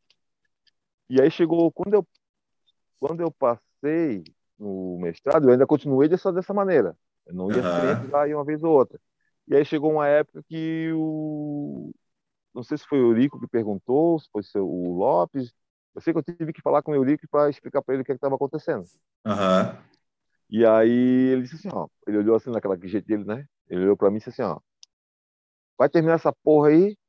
Falou bem assim: vai terminar essa porra aí. E quando terminar, tu volta para baixo para aplicar os conhecimentos aqui. Aí, oh. Aí tá. E aí o que aconteceu? Foi uma outra fortuna também que eu, que eu, que eu digo assim que quando as coisas são para ser, até quem quer atrapalhar ajuda, né? É. É, e aí eu continuei indo. Aí ele me liberou um ano para eu para eu morar em Campinas e continuar recebendo pelo Vasco e, e aparecer nas regatas quando possível e contribuir da maneira que eu consegui, mas eu poderia ficar lá estudando até terminar, até concluir os meus estudos. E foi até algo que eu coloquei na minha dissertação tal, esse agradecimento, né? É, é uhum. é, esse reconhecimento por, por querer me, me, possi por me possibilitar essa condição de estudar é, e, e, melhorar meu nível acadêmico e meus conhecimentos é, específicos da modalidade. Ô, e aí foi uma, foi uma grande contribuição. E aí, em cima desse, desse estudo e tal, aí chegou no momento de, de pensar na dissertação, o que, é que vai ser, o que, é que não vai ser. Eu comecei com um tipo de raciocínio e chegou no momento, e eu acho que é para isso que serve o orientador mesmo, chegou isso, uhum. o orientador falou assim, ah, Júlio, cara, tu não tens os dados de toda essa tua atleta que foi para a Olimpíada e tal, não sei o quê. Olha sei só, vai. Eu, sim, eu tenho, desde que ela começou até, até o momento que ela foi para a Olimpíada. Só que assim, a Fabiana é muito engraçada porque ela falava, né? Os teus pergaminhos, né? Tu tens os teus pergaminhos, tá tudo guardado teus pergaminhos. aí eu falei para ele exatamente isso, ah, tem, mas tá tudo em pergaminho lá tá tudo lá. Só não sei, só não tá É só, com, só compilar, né? Aí eu olhei assim, então, cara, bora, velho. Começa por aí, vamos, vamos se mexer. Vamos organizar aí isso veio, aí. Veio, veio, veio, o tema, veio, veio o nome, veio, pô, e aí a coisa começou a ficar mais clara. Eu me lembro assim, exatamente o dia que eu botei uma folha em branco em cima da mesa, eu lá sozinho. Bah, meu Deus do céu, do zero. Campinas, do zero. Sozinho em Campinas, assim, saudade de casa, saudade de tudo, assim, eu assim, cara, por onde é que eu começo? Barbaridade. Aí, eu me lembro exatamente. E aí tu entra numa rotina, né? Quem já passou por isso sabe. Tu entra numa rotina de querer escrever, de querer botar para fora. E eu, e eu realmente, quando fiz a dissertação do mestrado, eu quis contribuir. Sabe? Eu não estava pensando em uma exigência acadêmica. Uhum. Tanto é que foi uma dissertação que tem 270 páginas, né? Ô, Júlio, até, até, desculpa de interromper, e falando uhum. nisso, é, quando eu publicar essa nossa entrevista, Vamos disponibilizar o link? Tu tem o link dela disponível online, se as pessoas quiserem. Se, se jogar, se jogar no Google é, o meu nome, vem a, a dissertação. Ah, tá. Eu vou fazer isso e aí tu, tu permite que eu coloque o link claro, para facilitar claro. para o pessoal que estiver ouvindo. Estava na página da CBR também. Eu não sei se ainda ah, continua. Tá, tá, legal. Mas, então, exatamente. E aí, e aí o que acontece? Uh, até mesmo quando foi feita a defesa e tal, né, que ia concluir, a própria banca falou, né, cara, isso aqui porra, tá muito rico de dados, tem muita contribuição. Olha, é, mesmo que tu não me dissesse que tu eras o técnico dessa, dessa, dessa atleta que foi um estudo de caso, né? A minha seleção uhum. foi um estudo de caso, eu saberia que tu era o técnico, porque de tanta riqueza de, de dados que tem aqui. E assim, ó, e, e, e, aí quando tu começa a fazer que tu pegou o fio da meada, na verdade, no, eu não cheguei até a, nem a me aprofundar, dava para ir muito mais profundo né? ter muito mais análise. Esse, esse aprofundamento seria talvez um doutorado, o aprofundamento dela? Não, ou não chega, chegou-se a, a não, ventilar própria, isso? Sim, é, ao final chegou a ventilar da condição de, de, de dar continuidade e tal. Mas para mim eu acho que não era não era ali, não era o momento da continuidade. Sim. E e aí a riqueza de dados que foi colocada ali, a própria banca falou que era até uma uma, uma tese de doutorado do que uma seleção de mestrado, né? Que legal. E, e, realmente a intenção era contribuir com a modalidade, botar para fora tudo aquilo que a gente tinha vivido, organizar de uma maneira sistematizada toda essa essa preparação de muitos anos e as etapas que a Fabiana passou até chegar no nível olímpico. Então, a, a, a dissertação, o nome dela era da preparação preliminar, que é a primeira etapa que, uhum. um jovem passa, até é, da preparação preliminar ao nível olímpico, um estudo de caso no remo brasileiro feminino. Então, assim, foi interessantíssimo, porque, primeiro, foi um estudo de casos, e, e ali são 16 anos de registro de dados de um atleta que foi campeão mundial depois. Coisa que hoje em dia as pessoas também não fazem. Não, não existe isso no Brasil. Não existe. Não existe isso no Brasil. Ninguém faz. É, até, até hoje pode ter algum caso com relação a isso. Estou te vendo, estou te vendo bem. Ah, não. Ah, aqui apagou, será que está com pouca bateria? Aí, pode ser. Dá uma olhada. É. Mas é, ainda está ainda tá ativo aqui para mim. Tá, vamos ver aqui. Tenta, tenta não deixar cair essa ligação para a gente não ter que reiniciar. Tenta só Mas conectar um carregador só. Tu consegue, tu consegue dar o stop e a gente continuar depois? Hum, não sei, não sei. aí, não, tá... aí começa, começa uma nova gravação. Não tem como? É, eu acho que, é, eu acho que é. vai. Não, não. Vê se não é perto aí de ti o, o local que tu pode ligar o carregador. Não, aqui fora não dá. Tem que ir lá dentro, pegar o carregador. É? Vai, é. vai lá, vai é. lá rapidinho. Eu espero aqui, não, não, não tem problema. Não, mas eu vou ter que mudar de lugar, porque aqui não tem tomada. Ah, tá. Tá. Mas, mas pode mudar, porque o, o background vai junto. ah, é, verdade. Aí depois tu corta essa, essa partezinha aqui. Não corto nada, não corto nada, cara. Aqui é o nosso negócio é roots, assim, vai, vai inteirão. É, o papo é bom, cara. O papo, o papo é bom, isso faz parte ah. do jogo. Quando eu estava na, na, Quando eu fiz com o Marquinho, é, ah. é, eu fiz lá na, na sala, no, no, escritório, e eu não sei porque eu não levei o carregador do computador, e fiquei, pum, pum, pum, pum. Hum. Daqui a pouco, ah, 5% de bateria. Eu digo, ai meu Deus, aí saí correndo para pegar o, o carregador, voltei e não caiu, não caiu a ligação. Mas fica engraçado, Sim. mas não dá nada. O pessoal vai. Qualquer coisa nessa hora. Por isso que é legal não ser ao vivo, porque se é ao vivo, essa hora todo mundo corre. Como é gravado, o que o cara vai fazer nessa hora? Ele vai só correr ali o. Dá uma, dá uma acelerada. É, é, dá uma aceleradinha ali no cursor ali e logo chega na, na, no papo de volta já. Mas, Júlio, olha, olha a riqueza de conteúdo que a gente está conversando, né, cara? Quanta, quanta história e, e, o, e o que que faz parte, né? Sem falar agora da preparação do, dos atletas ou das equipes, é, falando especificamente da preparação do profissional. Olha, olha por quanta coisa o profissional passa, é, sendo ele ex-remador, ou não importa, tem muitos bons treinadores no mundo que não foram remadores nem timoneiros, né? Sim, acabaram, sim. acabaram se interessando pela modalidade. Enfim, que também é um mito, né? Que também é, é um mito, né? Que todo... a pessoa tem que ter, a pessoa tem que ter sido campeão olímpico para ser um bom treinador. Não, não, de forma alguma. E, e, e muito pelo contrário, não significa absolutamente que um campeão olímpico vai ser um bom treinador. Já começa por aí também, entendeu? É, então assim, é, o, o, o, a, a pessoa se tornar um, um, bom treinador, um bom, enfim, fisiologista, etc. e tal, não necessariamente ele. A gente vê isso em, em diversas modalidades aí. É lógico, é, é lógico treinado... que. Sim. É lógico que, que a pessoa tem a vivência. Aham. Júlio? Tá aparecendo só a fotinho ali. Ih, rapaz, será que caiu? Julião?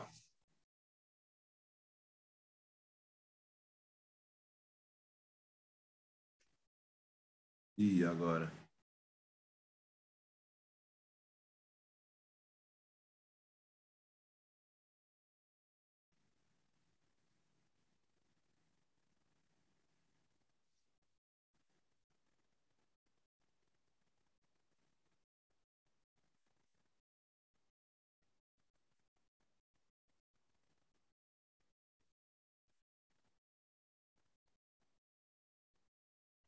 Ah, caiu.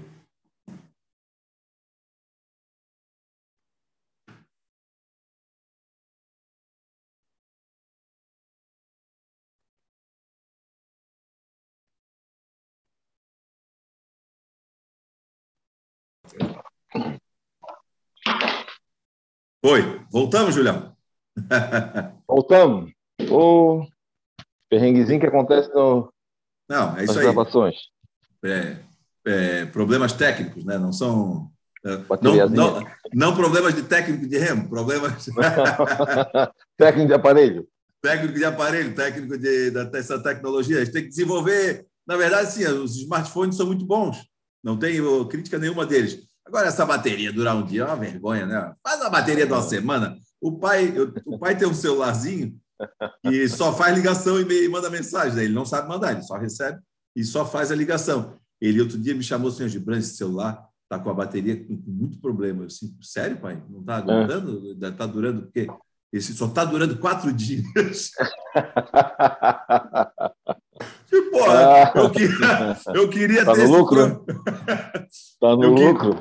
Queria estar com esse problema aí, pai, mas não consigo. A minha só dura um dia. E olha, um dia não, 12 horas. Olha lá. Dia. É, É, é, de manhã e meio-dia, hora de descansar, tem que botar para dar uma carga ali para a Laísa a 100. Aí agora, ó, como eu estou no computador e estou aqui, ó, 64%. Mas enfim, vai até a noite. Mas vamos lá, Julião. A gente estava ali, tu estava finalizando. Aliás, até uma, uma curiosidade minha, curiosidade junto com dúvida, né? Eu acho que a gente nunca conversou sobre isso. Como é que foi essa defesa, cara, da tese? Como é que é, assim, para quantas pessoas?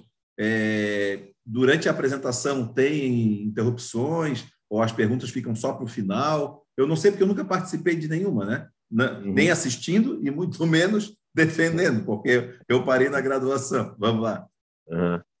Não, na verdade, o que, é que acontece? Tu, tu tens um primeiro momento, que é o momento da, da primeira defesa, não é o dia da apresentação final. E aí, nesse dia da defesa, eh, é uma coisa mais informal, mas eh, os professores já estão ali para dizer o que é que está bom e o que é está ruim, né? Aham. Geral- geralmente tem muita coisa ruim.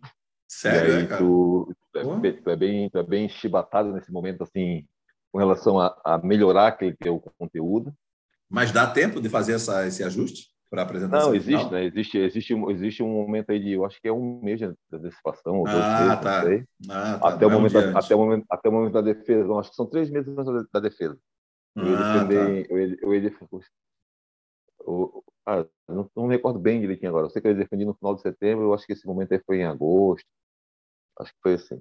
tá. E, e aí tu organiza e melhora e dá e, e termina. E, porque não, não precisa estar terminada a dissertação nesse momento. Tu pode, Entendi. pode ir lá do jeito que está. Só tem que estar com a ideia bem desenvolvida. E aí depois sim, depois tem um grande momento que daí é mais a parte de conformes, daí tens Certo. a banca ali, que estão são professores que tu convidou para geralmente especialista da área que tu estás querendo falar, Uhum. para julgar o teu trabalho. Depois tu faz uma apresentação de 20 minutos, se eu não me engano. Legal. Ah, e aí eles pegam o teu trabalho e começam a folhear e fazer perguntas sobre o teu trabalho e, e sobre as- as considerações que tu colocou no trabalho, enfim, né? Então, assim, o papel que tem ali de julgador da banca, né? Sim. Mas é frio na barriga, legal, é dá um Ah, nervosismo. Porque Ah. até porque assim, primeiro pelo peso de que tu vai apresentar, é, imagina, aquilo ali é uma coisa para lá de importante da tua vida naquele momento. E, e- somado a isso, tu não vai comentar, tu não vai falar daquilo com a tua família ou com o teu grupo de amigos. Tu vai falar para uma classe de professores muito gabaritados E tem. Doutores, é, PhD, né? Galera que tu quer, tipo, e impressionar essa galera é difícil, né? É, é, a pessoa, é que vai dar, né? pessoa que vai dar, pessoa que vai dar o aval se aquilo que tu escreveu é, é tem fundamento ou não, né? Uhum. E só que também uma certeza acontece. Ninguém entende mais daquele teu trabalho ali do que tu. Ah, legal. Né? Então, assim, também tem, tem essa condição de que tu estás falando sobre uma coisa que tu fez, né? Uhum. E eu, e nesse meu caso, muito mais porque a, a riqueza de dados estava muito grande e essa riqueza de dados só estava muito grande porque eu vivi aquilo ali, né? Uhum. Então, assim, que foi um outro perrengue também com relação ao meio acadêmico. Então, assim, a gente que é da área do esporte, que o pessoal chama de área da prática e área da teoria, né? E existe um vão aí entre essas duas áreas. Muitas vezes uma área não compreende a outra. Uhum. É, teve um determinado momento que eu fiquei nesse vácuo, porque eu ia para o clube de remo no Vasco, eu, ele dizia, Ei, chegou o teórico. Aí eu ia para a academia no meio acadêmico, ó, chegou o prático. É, então, então eu estava num vácuo, porque eu não estava nem do lado nem do outro. Uhum. E que na verdade, que na verdade, né, eu, eu, eu não me considero um, um estudioso ou um, um, acadêmico, né? Eu me considero um cara que, que vivenciou a prática, que estudou o que tem que estudar e ainda conseguiu mostrar isso dentro do meio acadêmico de uma, de uma maneira sistematizada, né? Uhum. Então, assim, é, eu acho que a minha presença nesses dois mundos uh, ajudou muito a, a, diminuir esse espaço de vácuo, né? Uhum. Entre, entre, a prática e a teoria. E muitas coisas que. E tudo aquilo que, na verdade, eu testei na prática, eu consegui mostrar academicamente dentro de uma dissertação de mestrado. E aí, depois que tu vai começando a desenvolver a dissertação, tu começa a entender cada vez mais desse assunto e tu começa a entender mais, no meu caso, sobre toda essa, essa carreira que, que foi vivenciada pela Fabiana, né? Ou uhum. seja, eu, eu identifiquei as diferentes etapas de preparação de muitos anos que ela vivenciou desde a Sim. etapa preliminar, que é desde antes de ser do remo, e aí teve mais uma coincidência também, que, voltando àquela frase, até quem quer atrapalhar ajuda, que o pessoal da, da, da academia, né, o pessoal da, da universidade falava assim, ó, pô, tu encontrou a mosca branca, né? É. Porque, assim, eu fiz, desenvolvi um trabalho de uma atleta que foi a primeira atleta que foi para a Olimpíada, mas ela chegou a ser campeã do mundo. Mas eu tenho também os dados dela de antes do remo, a partir dos seis anos de idade, que são os dados escolares. Da escola, meu Deus! A educação física, a, a, a, a, antropometria que ela fez com ela da escola e, a, e qual foi a fortuna disso que ela estudou sempre no mesmo lugar, sempre na mesma, mesma escola. Então ela tem todos tem todos os dados que até foi o professor Naco, que é do Riachuelo, ele uhum. dava aula de educação física lá na, na, na, no colégio que a Fabiana estudou, e ele me conseguiu esse material. Então eu juntei toda a prática dela, de testes motores, quando era criança, de medidas ano a ano, é, juntei tudo isso na dissertação de mestrado, com, é, concluindo aí a primeira etapa, que é a etapa de preparação, preparação preliminar, então, quer dizer, que é uma coisa também muito difícil ter isso de um atleta é, que chegou a ser campeão do mundo no Brasil, principalmente. E aí depois, tudo que aconteceu desde a hora que entrou no remo até chegar nas Olimpíadas. Né? Até um pouco depois das Olimpíadas, na verdade. A, a, a dissertação fala até 2005. Então, culmina aí com 16 anos de registro de idade de um atleta que foi campeão do mundo na modalidade olímpica do Isso Brasil. simplesmente não, e não é existe. Coisa... Não existe. É. Até então, até então eu não, não tinha conhecimento de que, que tinha alguma dissertação ou, do, ou tese de doutorado no Brasil uhum. que identificasse um, um, período longilíneo assim tão, é. tão grande. Talvez em algumas raras modalidades, talvez um Guga da vida tenha um registro desse como ele começou a jogar uhum. tênis com o pai. Talvez não, mas não, é, mas, não é, mas não é dissertação de mestrado. Não, não, são sim. São relatos. Sim, são relatos. relatos. Não, assim, talvez pela organização da carreira de um atleta do nível que chegou o Guga, e ele ter começado criança com o pai, talvez tenha isso lá guardado, tal, compilado para registro pessoal, mas publicado, não. E o Brasil continua não fazendo isso. A gente não tem.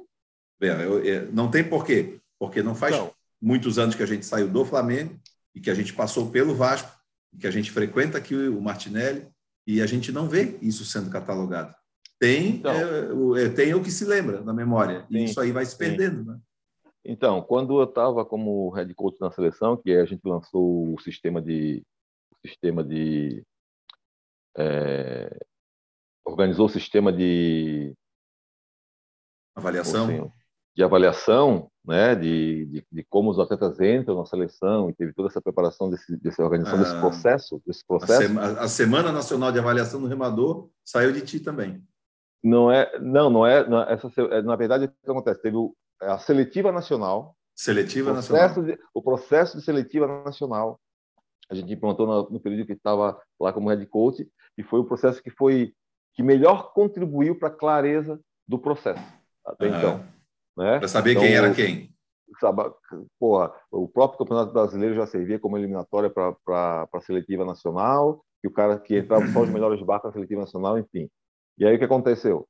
É, nesse período que tinha, que daí começava com a seletiva nacional, aí terminava a seletiva nacional e a seletiva nacional é, é, direcionava para o Campeonato Brasileiro, no Campeonato Brasileiro, na época, é, a gente criou o simpósio de apresentação de trabalho para acontecer isso em todo o brasileiro.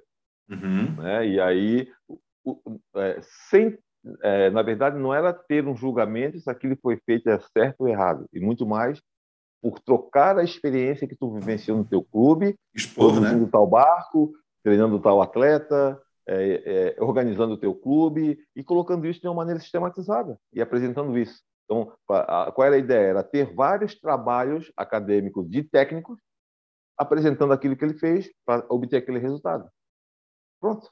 Aí, Também não vingou. Aí, Aí era um start para que a coisa começasse devagarinho a criar uma estrutura onde os técnicos entendessem que existe, pô, se nós trocarmos informações, a coisa cresce muito mais rápido.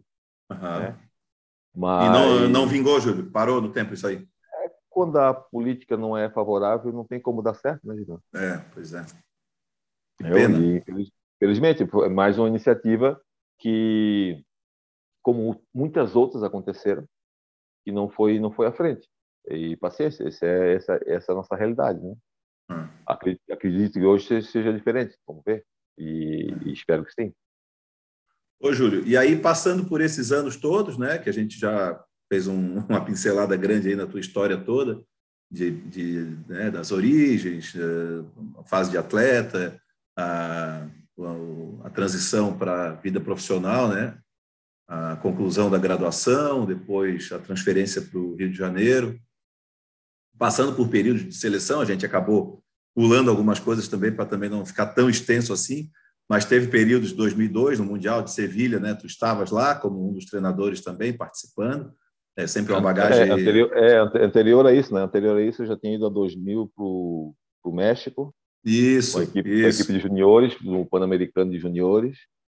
É, 2001, e, não lembro alguma coisa? 2000, não, foi 2000, 2000, 2000. Aí sim, 2001 em campo de treinamento, né? Ah, Na sim, seleção sim. e tal, né? Ah. Mas assim, então assim, essa minha inclusive em seleção, campos lá também, não sei se isso, lá também. campos, isso, é. claro.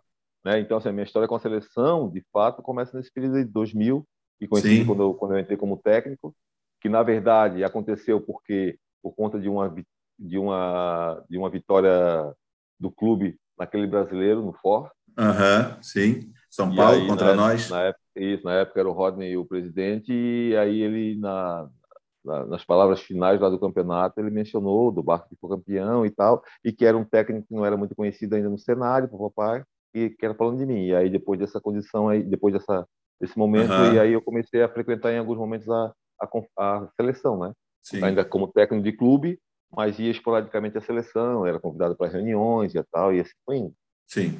E teve também, em 2002, teve uma coisa que foi bem interessante, que foi uma das últimas vezes que isso aconteceu, e que e acabou sendo um sucesso. Claro, a equipe era uma equipe numerosa e forte, mas também era muito bem gerida, porque ela tinha um corpo técnico bastante distribuído entre as guarnições, e até a foto do, do título do campeonato, estou falando dos Jogos Sul-Americanos, que, é a, que o Remo foi disputado em, é, em Curitiba, e que a foto da equipe geral está lá, toda a delegação gigantesca de atletas, mas na base ali, sentados ali naquela no banco, né, na hora da foto, tem lá os treinadores, que era tu, o Piá, né, o Pontieri de Porto Alegre, Rodney Júnior, Marcelinho, não, não lembro se o Marcão estava nessa, mas Xoxô também, que até foi eh, era timoneiro, mas também participava já. Então, além, sim, Júlio Noronha e tal, assim, era uma, era uma equipe técnica bem grande, bem numerosa, e que é assim que os países fazem, né? Não existe um, pode até ter realmente um head coach, mas você nunca vai ter um treinador que comande aquela equipe inteira, né? Não, não, não tem, não. É, é, é, humanamente impossível, é fisicamente impossível você comandar vários barcos e tal. Então, ali, ao, ao ver de nós, atletas daquela época, foi a coisa mais acertada, uhum. porque tinha o treinador que cuidava do, do sênior masculino, parlamento simples, tinha outro que era a parlamenta dupla, tinha outro que era do peso leve, tinha outro que era do feminino. E, e, aí eu sei que a coisa se distribuiu de um jeito que todo mundo tinha trabalho e ninguém estava sobrecarregado. E todos os atletas se sentiam amparados por um treinador. Que isso é bacana, uhum. que em alguma nem sempre foi assim. Depois, uhum. em 2005, a gente também teve um, uma boa participação ali em São Paulo, no Sul-Americano, mas já não foi como Curitiba, já era um número menor de treinadores, já aí eles tinham trazido o Arnaldo, né? Era o Arnaldo, o Rodney Júnior, basicamente, e não lembro se tinha o Contieri ali, o Piar, já não me recordo. Eu sei que tu também já não estavas é, nesse. Então, assim, é, deu certo, né, pelo tempo que a gente ficou treinando em São Paulo, mas ficou também meio sobrecarregado. Eram poucos treinadores. Né? Uhum. E, Júlio, partindo dessa, é, dessa fase, né, então, de Rio de Janeiro e tudo, e tudo, né, foram anos que tu produziu muita coisa, é, é chegada a hora, foi chegada a hora, então, do retorno, do tão esperado também retorno à Floripa. Infelizmente, não da maneira inicial né, que todos esperávamos e tal. Todos que eu digo, porque todos somos teus é, torcedores, né? É, um, até comentava agora no período que o período da falha técnica aqui, eu conversava com a Fabiana ali e assim, ó, é, como pode, né, cara, assim, o Júlio com a capacidade organizacional que ele tem de estudo, de desenvolvimento, de planificação e conhecimento técnico da, da, da área, como que um profissional desse foi assim é, deixado escapar do remo brasileiro para não usar outras palavras, entendeu? Então, vem esse retorno à Floripa, onde é óbvio que depois de tudo isso que tu passou e dessa bagagem toda, com mestrado e com tese defendida, elogiadíssima e comparada até a doutorado, é claro que dificilmente nessa questão, nesse processo, o Júlio seria reinserido nos pequenos clubes de remo aqui de Floripa, que têm ainda, lutam ainda com seus recursos super escassos, a gente participa das conversas, eu, principalmente com o Martinelli, mas sei que a dificuldade é grande também no Aldo Luz, porque eu converso com, com o Du, né, com o Cearinha, que agora voltou para a modalidade, depois de um tempo fora, e também lá no Riachuelo, eu sei que as coisas é assim, é matando um leão por dia para conseguir o recurso e tal.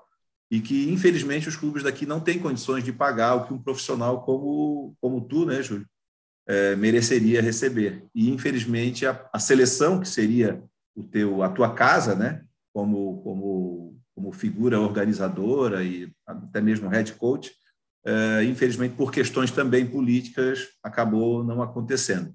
Então, aconteceu esse retorno à Floripa, e aí? Julião tem que se reinventar. E aí é a hora que a cachola funciona. é, na verdade, assim, é, o na verdade, tu não é, tu não é, é head coach da seleção, né? Tu sim, está, sim. Head, tu está, tu está head coach, né? Sim, sim. Então, como, dizer, como, como, a maioria dos cargos, né? Está. É, tu está, tu está head coach. Então, assim, é, e a gente sabe que no Brasil muito mais, e principalmente o futebol, né? A coisa é muito mais imediatista.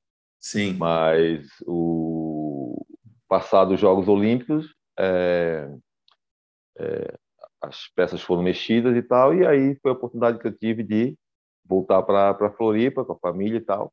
E aí foi um momento até muito conturbado, porque é, foi um momento muito desgastante, né? Aquele, aquele uhum. ciclo olímpico ali e tal, e vésperas da Olimpíada, é, é, não me deram a condição de ir à Olimpíada, depois de ter classificado dois barcos e tal, Sim. e aí, né? Enfim, é, na verdade, tu está técnico, enquanto você pode ainda ter alguma força, né? Então, assim, na verdade, é uma briga muito grande de, de, de força política, de força Sim, interna, de, de egos, e, tudo. Que, como tu comentou lá atrás, eu nunca fiz acordo nenhum para chegar onde cheguei, uhum. com ninguém. E, e não ia ser naquele momento que eu ia ter essa condição Sim. de fazer acordo para poder permanecer dentro o, da, da do o erro ali, né?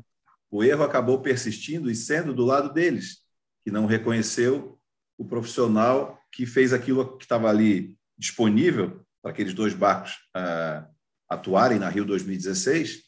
O erro foi deles em não reconhecer o profissional e acabar por, uma, por um joguinho de política aqui e vaidadezinha aqui e ali, é, contribuindo. É, tudo, é, tudo, tudo pode ser maior, né? E a gente às vezes vê a coisa como parece que é uma, uma dimensão muito pequena, mas enfim é, é, é algo que que eu acredito que possa ser melhorado, até mesmo porque é o seguinte, um técnico como eu que viveu dentro da modalidade e tem um, um, uma preparação de muitos anos também como profissional, é, foi investido muito dinheiro público em mim também.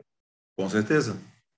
Entendeu? É, yeah. é, e, e, aí simplesmente tu investe muito dinheiro público e depois simplesmente tu tira aquela peça do cenário, como não não estou falando simplesmente de mim, estou falando de várias outras peças que já foram tiradas, né? Uhum. E, e essa peça simplesmente é descartada porque tudo aquilo que foi investido, alguém chegou a uma conclusão que ah não não serve mais. É. Né? É, mas é, é, o que acontece no desporto brasileiro. Né? É, eu, eu, eu explico muito para falo muito para as pessoas que não são do Brasil é, que quando eles eles eles eu, quando eles veem na TV é, um atleta brasileiro sendo sendo medalhista olímpico pode ter certeza que aquela medalha ali ela foi conquistada com muito sacrifício com certeza né? então quer dizer não só pelo atleta mas por toda a estrutura né então, assim, Sim. as pessoas que, que deram suporte para aquele atleta chegar onde chegou, e porque ele tinha condição de chegar, é, é tudo muito, muito sacrificante, né? É. E, eu, e eu vivi isso na pele. Então, assim, é, é, eu acredito que seja algo que, muito antes da medalha, são coisas que devem ser repensadas, né? Para a estrutura melhorar. Né? E até para a estrutura não perder esses bons profissionais que a gente vai chegar em alguns deles, né? Tu é um exemplo, que hoje já está fora do Brasil, o, o próprio Digão também, é, uhum. amigo nosso também, tem toda uma história no remo iniciada com a gente aqui no clube. Mas tem história também, né? Tem história na modalidade também, né? De conquista. Exato. De, é, e... de construção. Timoneiro, depois foi para o Rio de Janeiro, começou a trabalhar lá nas escolinhas, fez a faculdade de educação física dele lá, a gente já conversou com ele numa, numa entrevista aqui também, e que desenvolveu bons atletas também lá no Rio de Janeiro, e chegou um momento que, sabe, não, é, não servia, porque não entra no jogo político, não sei o quê, aí uhum. acaba surgindo nos Estados Unidos, que vai lá e hoje está, né, daqui a pouco a gente vai falar mais disso, é, hoje os Estados Unidos tem aí esses dois bons profissionais né, que o Brasil perde, mas vamos chegar ali daqui a pouquinho. Aí, essa uhum. chegada em Floripa, Julião começa a fazer o que antes do surgimento do Remo então, Fitness é, aí eu voltei é, para Floripa e, é, e, tive que organizar minha vida numa outra condição. Uhum. dar uma descansada primeiro, arejar a cabeça e tal, Sim. e sentir assim, né, o que é que o que é que o que é que seria meu chamado, né, o caminho que eu iria seguir. Uhum. E aí, lógico, eu não ia sair da educação física e, e principalmente da parte de treinamento e tal.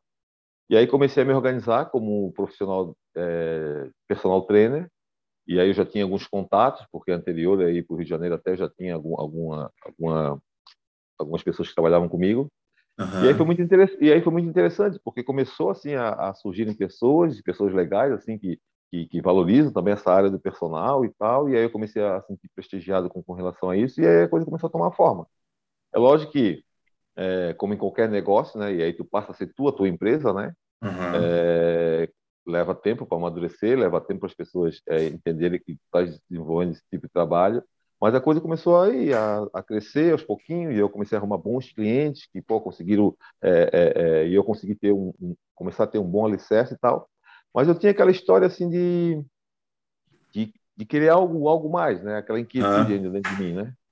E aí fui me organizando dessa maneira. Fui tendo bons clientes, fui aumentando o número de clientes, mas sempre naquela condição de que, assim, ó, pô, isso aí vai levar tempo para eu ter o número, necess... o número necessário, o número que eu preciso para poder ter uma vida é, uhum. tranquila, né? Ô, Júlio, é, só rapidinho. Aí, é, aí, tu, é, é, logo de cara, vamos dizer assim, que tu voltou para Floripa, o primeiro trabalho que tu é, voltou a desenvolver, eu, eu, vou chegar ali já na parte do, dos remergômetros, mas tu começou primeiro a fazer os contatos que tu já tinha nessa área e tu começou a prestar um serviço de personal trainer para uh, pessoas isoladas. É, porque, na verdade, aqui, é, porque, ali, eu... é, porque na verdade o que acontece? Eu, eu, eu vim para Floripa uh, ainda como técnico na seleção. Sim, tá. E, e com um período ainda. Só que eu sabia. É, os Jogos Olímpicos foi em julho, agosto, né? Ou agosto, uhum. setembro. Isso aí já era janeiro, fevereiro. Ah, tá. Eu, eu vim para Floripa, em, eu, eu vim, voltei para Floripa em outubro, outubro, novembro. De aí 17 já? Ou de 16? novembro de 16. Ah, de 16, tá, tá. Então, beleza. 16. Aí, janeiro, março, ainda era atleta, ainda era técnico da seleção, também porque a, a CBR tem um escritório em Florianópolis, né? Tá, certo. E, e aí, só que eu sabia que uma hora a cascata ia chegar em mim. Uhum. E aí, eu já comecei a me organizar, né? Como, como alguém da área, já comecei a me organizar esperando esse momento e, e, e aguardando que a coisa fosse é, se desvencilhar dessa maneira. E aí eu comecei a, a, a, ter minha carta de clientes, né? E aí comecei a montar isso, montar aquilo e tal. E aí esse trabalho personalizado começou a me dar uma outra visão, assim, que assim, porra, cara, achei legal, achei bacana, vou continuar desenvolvendo isso. E eu comecei a ter gosto pela, pelas pessoas que me procuravam, que gostariam de desenvolver um trabalho, muitos, muitos deles tinham academia em casa, né? Mas aí é... o, o, uso do remergômetro começou a fazer, criar um hábito? E aí, então, e aí, e isso era março, abril de 2017. Tá. Aí, em novembro de 2017, eu, eu, eu, eu, conversei com o pessoal que tem academia ali em Coqueiros, né, no bairro Coqueiros, que é o pessoal uhum. da BK Training, dizendo que eu poderia desenvolver, eu estava com alguns remergômetros, eu poderia desenvolver uma aula de remendor lá. Oh, legal. E aí, até então, até então, eu tinha um, eu tinha dois, eu acho. Só que eu precisaria de mais. É, aí tem toda uma história de como é que eu consegui mais tal. Eu cheguei a ter cinco remergômetros. Uhum. E aí e aí eu comecei a desenvolver esse tipo de aula. Aí o pessoal começou a, opa, gostar e tal.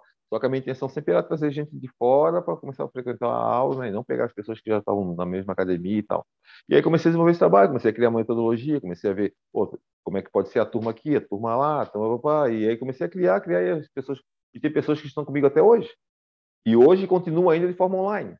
Mesmo à distância. Olha que legal. Mesmo à distância. É, e aí eu comecei a dar corpo nisso aí. Aí dali daquela academia comecei a ir para outro lugar, e ir para outro lugar, e aí comecei a dar aula ao ar livre e comecei a criar essa, essa, essa rotina de e levando os, o, levando os ergômetros no carro, desmontadinho, e, chegava lá, montava as cinco maquininhas, botava um bannerzinho ali, pau, e a galera... E pau, e aí comecei a desenvolver isso também, e, e a galera tendo resultado, tinha, a galera vendo tinha, que tinha, aquilo. É, tinha, alguma, tinha, alguma, tinha que ter alguma coisa envolvida com o remo, né? Embora até então, porque até então, qual era a minha, minha cabeça assim, ah, cara, eu estava me convencendo assim, ah, porra, não quero mais trabalhar com remo, remo olímpico, né? Uhum. Mas é, gostaria de estar desenvolvendo ainda alguma coisa do remo. E aí, Mas também jogar, jogar fora esses anos todos de experiência e não, não só experiência, mas também amor, né, Júlio? Amor pela, não, mas, por essa não, prática. Mas eu não estava não tava mais importando com isso, não. Sabe assim, é. pô, passou, deu, vira essa página e vamos embora. Então eu passei é, é, é, é difícil, né? Que, Decisões. Que não, é, me convencendo que não queria trabalhar com remo mais, né? E aí uhum. vi no Remindora essa oportunidade de continuar ainda dentro, mais ou menos, desse mundo, né? E foi legal, e aí... porque a ideia, a minha, é, porque a ideia era o quê? Era passar para as pessoas que não eram atletas uhum aquilo que eu sempre fiz com atletas. Né? E aí essa, essa sementinha foi se desenvolvendo desse é. raciocínio que tu acabou de falar, de trazer Isso. essa modalidade para uma, uma modalidade atlética de, de, de alto Olímpico, desempenho, é. olímpica e tal, para pessoas normais, para pessoas comuns, Isso. como a, a própria mãe, a mãe do, do, do nosso amigo Baracuí, é, é, a mãe do Digão, com a irmã dele, que também fez uma aula contigo um tempo, dentre outros que eu não vou ler, me recordar. Uhum. Então, assim, e aí começa a desenvolver essa sementinha, e eis que o destino né, nunca nos afastou, sempre manteve nossas famílias amigas desde o Rio de Janeiro, muito antes do Rio e tudo. A Antônia, super amiga da Fabiana hoje, e as nossas uhum. filhas. É, a Alice não tem um dia que não se fale amam, da né? Júlia. É, se amam, e, né? É. Se amam como se fossem irmãs, é uma coisa linda de se ver. E eis que o destino acaba é. por unir novamente Julião e Fabiana no Remo Fitness com essa ideia aí do, de desenvolver né, a modalidade para pessoas não atletas. Né? E a coisa. E aí, é. e aí numa conversa assim, informal, até estava lá no momento e a gente começou a conversar e daqui a pouco, pô, vamos fazer isso, vamos fazer isso, quem sabe dá, e papai, pum, Remo Fitness. Foi pensado ah, no aplicativo, ideia... né? A Antônia comentava, é, não, vamos, vamos criar um aplicativo, é, não sei o quê. Assim, Daqui acho, a pouco surgiu algo muito maior, que é uma plataforma, né?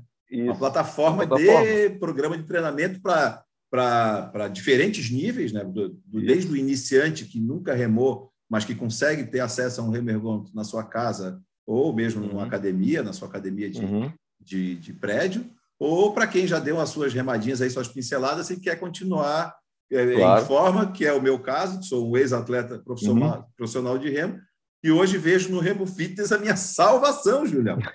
A minha salvação, porque eu assim, ó, cara, eu não posso mais correr, que eu fico com dor nos é. joelhos e no quadril, até pelo o Diego lá, né? É, uhum. é Diego Diogo, na verdade. O, o... Diego? Diego, osteopata. E ele assim, ó, Gibran, tu não pode mais correr, então eu adorava correr. Aí pedalar até posso, mas pô, tu tem que pedalar muitas longas distâncias. E o remo, cara, é assim, eu faço um treino de 40 minutos, 30 e pouco, como foi hoje, pô, saio destruído da máquina e deu, cara. Posso é. comer bem, posso, vou, é. sabe, estou em forma, tenho feito aí exames e tudo para acompanhar minha, uhum. minha saúde. E assim, tá aí essa plataforma criada, né? É, e a coisa começou a, a, a criar forma, né? lógico, tem muito mais ainda a, a melhorar e a crescer, uhum. mas assim, é, a gente começou a levar para as pessoas aquilo que a gente sempre fez é, e, e, bem feito e, e mais, né? Tipo, é, despertar nas pessoas do Brasil, principalmente, o Sim. interesse pelo remo, né? E pela máquina de remo. Então, assim, Sim. assim, as pessoas, as pessoas, então a gente viu aí uma necessidade, porque as pessoas iam para as lojas comprar esteira, comprar bicicleta, mas dificilmente tão, tão caras, tão caras como é, os Remergons. O pessoal fala, é, ah, o Remergon é. custa 14 mil reais no Brasil, concept mas tem alguns na Decathlon ali por, por 8, 7, 6, 5, 4 mil, depende do. do né? Tem vários bem baratinhos até. Pô, o cara, o cara não compra uma, uma esteira de 20 mil reais para casa dele, não compra uma bicicleta ergométrica de 20 e poucos mil reais computadorizada, ou mesmo não compra uma bike de fibra de carbono, por que, que ele não compra um remergômetro para casa dele?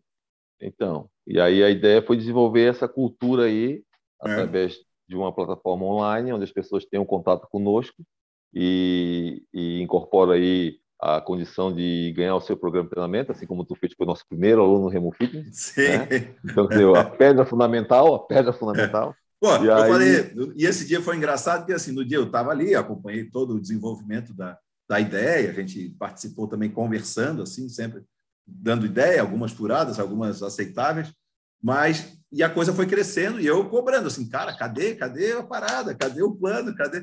Tem que acontecer, vocês têm, têm tudo na mão, né? Tem a organização, tem é. o conhecimento. E aí, quando pô, chegou o tão esperado dia do lançamento, quando a Fabiana falou assim: Ó, oh, tá no ar, agora é só esperar. Porra, eu vim aqui para o computador, não falei nada para ela. Pau, dá um nível avançado aí para mim já. Eu falei assim: pô, cara, se eu participei e vi a coisa crescendo, não acreditar, quer dizer, eu, eu sempre acreditei, e a forma de mostrar essa crença foi, pô, é adquirindo o primeiro plano. Não faz sentido, uhum. tipo, pô, eu, ah, eu lancei esse copo para vender, eu vou lá e eu compro esse copo de mim. Não, não. Tipo, o Júlio e a Fabiana não podem comprar o plano, porque eles, eles são o plano. Quem tem que comprar uhum. sou eu, pô. Sou o marido uhum. de, um, né, de uma não. das partes e tal. E aí, cara, foi engraçado quando ela ah, viu assim, ela não acreditou. Ah, mas até ela falava, ah, o teu não conta. Na estatística é. ali, eu falei, conta, conta, porque o, o dinheiro não contabilizou não entra lá na estatística conta, com certeza. E, tanto que eu estou fazendo o treino. Ainda hoje mandei é lá. É, eu, até, eu, até, eu, até, entendo essa frase dela, porque é o que a gente é. quer contagiar pessoas que não nos conhecem, claro, né? Exatamente. Exatamente. É, exatamente. E, e, e, aí, de fato, assim, o Remo Fitness fez um ano agora, há pouco tempo. Sim. Ah, é, sim, porra, foi amadurecendo com o passar dos meses, né? A, a produção de material é, incansável, né? Pô, é, eu vejo aqui no dia a dia. A, a, é, sabe, e assim, e a Fabiana é, não é à toa que foi a atleta que foi, ela quando incorpora uma coisa, ela, ela cai de cabeça. E ah. aí, cara, a coisa foi acontecendo, e aí eu desenvolvendo os planos de treinamento, e aí formatamos aí iniciante, intermediário, avançado, e a galera perguntando e questionando e tal, e daqui a pouco a gente foi ver, cara, tem Remo Fitness por todo o Brasil. Tem Remo é. Fitness por todo o Brasil, todo o Brasil. E, e, eu posso e... Dar, um, dar um furo de... É um é, furo aqui de reportagem, de se é. é que se pode chamar assim. Tem Remo Fitness em todo o Brasil e já tem plano Remo Fitness vendido no Japão. Ontem a Fabiana veio me mostrar assim, né? Mori, que símbolo, né? coincidência, assim, que símbolo é esse aqui? Que moeda é essa aqui? Ah, isso aí é o iene, é o Yzinho cortado duas vezes. Então, vendeu um plano lá no Japão. Então, assim, e já tem gente de olho na Europa também, e que é onde vamos chegar agora. Esse período sendo desenvolvendo tudo isso, ainda faltava alguma coisa, não estou falando de Remo Fitness agora, assim, faltava Sim. alguma coisa na vida do Julião pela capacidade técnica, profissional, organizacional e etc, etc, etc. Faltava alguma coisa que a gente já conversava sobre isso com o Digão há muitos anos, o Digão já estando há 10 anos agora, completando, né? Nos Estados uhum. Unidos, esse ano completa 10 anos. É, ele sempre que vinha, ou sempre que a gente estava na tua casa lá fazendo uma social, a gente fazia uma videochamada com ele, ele comentava, pô, Julião tem que vir, não sei o quê, tal, tal, tal, o Julião não pode Vem que é sucesso. Sem... Vem, Vem que, é, é sucesso, não pode deixar de atuar nessa área, que, pô, e aqui é o, é o, é o terreno e tal. E aí começou a botar, e só que as coisas não são assim, né, Júlio? Ir para os Estados Unidos não é embarcar num avião e descer em São Paulo fazer um curso lá na Unicamp, entendeu? ou embarcar no ônibus, viajar à noite e estudar quanto é, dois. Quanto é, é, quanto é sozinho na vida, né? Não tem família. Exato. Tal, até, até, né? É, então envolve um planejamento muito grande, envolve uma série de coisas. Ó, tá chegando a turminha da, da, da, é. da, da, escola aí, vai ter um certo ruídozinho, mas não tem problema.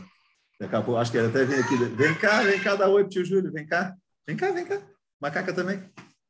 Ó, Eita, Ei, Davizito! Olha lá. Daí, Ulisses. Bom? Estou começando ah, a fazer a entrevista. escola, né? E bico Oi. escola. Vai lá, Camila, então. Tchau, Ulisses. Ah, então, estamos figuras, estão enormes, estão é. crescendo. Uhum. E aí, Júlio, é, esse planejamento, ele não é uma coisa assim que acontece da noite para o dia, mas de tanta insistência também, muito lá, 95% do lado lá do Digão, aí no caso, né, porque agora vocês estão juntos aí, e 5% aqui, eu, Fabiana, é, hum. Antônia, Alice, é, Júlia, todo mundo é botando essa pilha para a coisa acontecer. E, cara, olhando hoje, né? Nós estamos batendo um papo aqui agora, ao vivo, hoje, dia 14 de fevereiro de 2022 verão no Brasil, por isso que eu estou assim, calorão danado, e o Julião lá no, no frio da, de São Francisco, na Califórnia. Então, a gente vai assim, ah, pô, foi tudo tão rápido. Não é bem assim, né, Júlio? Vamos lá no começo é. agora. Vamos lá no não começo. Foi tão, não, não, não, foi tão rápido porque, primeiramente, eu levei 34 anos para construir esse meu currículo, né? Exatamente, exatamente. Então, quer dizer, porque foram 34 anos dentro, dentro do remo no Brasil. É. Então, então 34, é, 33, 32 anos. E aí, na verdade, o que acontece? É... E aí as coisas começaram a acontecer, o Remo Fitness surgiu, tal, tal, tal.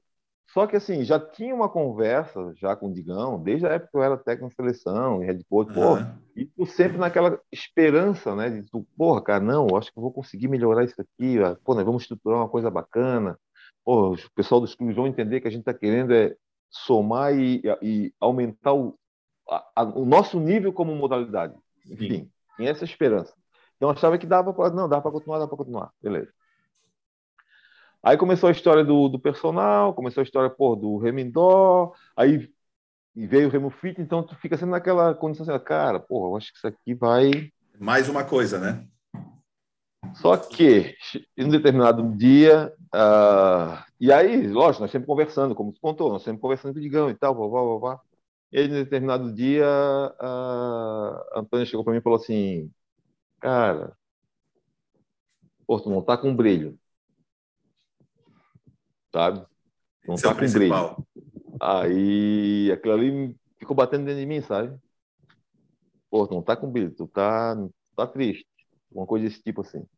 Enfim, e aí é tá, beleza. E aí chegou uma hora, a coisa começou, ficou mais forte, né? Nosso papo com o Digão ficou mais forte, assim, olha. Uhum. E aí, o que aconteceu?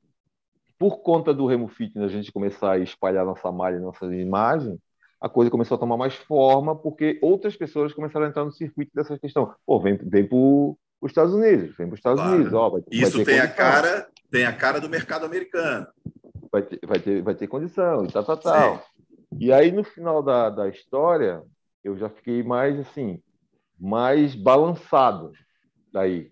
A se empolgar. Então, até, até então não estava mais balançado. Aí, cara, foi incrível. Aí tive uma conversa com o Antônio e tal. Família, né?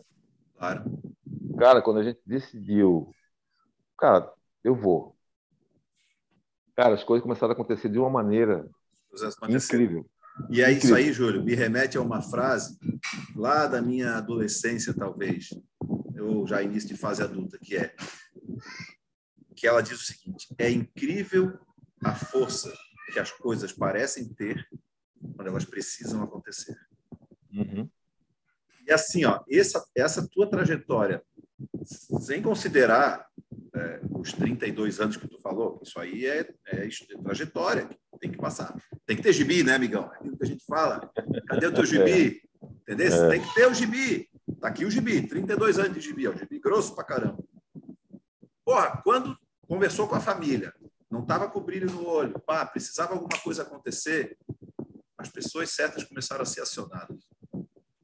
E aí, como é, e aí não, só que é o seguinte, como como na vida do Julião, tudo tem que ter um, não pode ter uma pedrinha para dar uma topada, tem que ser aquele calhau, né? Para dar uma ajoelhada e quase quebrar o joelho. Porra, tudo isso no meio de uma pandemia, amigão. É. No meio da pandemia, é. a, a, vacinação recém começando. É é, restrições na maioria dos países, principalmente nos Sim. Estados Unidos, de tu não poder Sim. entrar numa só, numa tacada só, precisando de uma, uhum. uma quarentena no México. Uh, e também, assim, sobre uma questão financeira também, tu atravessando uma certa dificuldade para. É, porque isso é um investimento também, comprar uma passagem uhum. aérea e ficar no lugar. Eis que surge uma benção, um abençoado, que é o Sean Halberg, filho do John Halber, que foi quem contratou o Digão pela primeira vez lá em PA, Port Angeles, uhum. no estádio uhum. Washington, próximo a Seattle, que te convida, bancando a tua passagem e a tua é, quarentena no México, para tu desenvolver lá um período de 10 semanas é, voluntário para tu uhum. ajudar lá o clube deles a se desenvolver e tal. E aí, quando Sim. isso já aconteceu, eu falei, cara, que maneiro. Mas é. esse é só o começo. Fala aí, como é que foi? Não, aí, aí quando a gente decidiu, cara, exatamente como você falou, as pessoas certas começaram a se mobilizar do nada. Exatamente. E aí surgiu essa condição de ter a passagem, ter um lugar para ficar, ter um trabalho para desenvolver dentro da modalidade tendo que passar ainda assim essa fase de, de que é, é, é, é olhando para trás a gente vê que pô deu tudo certo, né? Mas no momento que tu estás vivendo tu é sabe arriscado? que é arriscado. Existe a dificuldade, existe a dificuldade. Claro, claro né? que é. Ó, é corda no pescoço. É, é o famoso assim, ó. É obrigado a dar certo. Porque se não dá certo, olha esses seis meses da minha vida que eu não estou produzindo.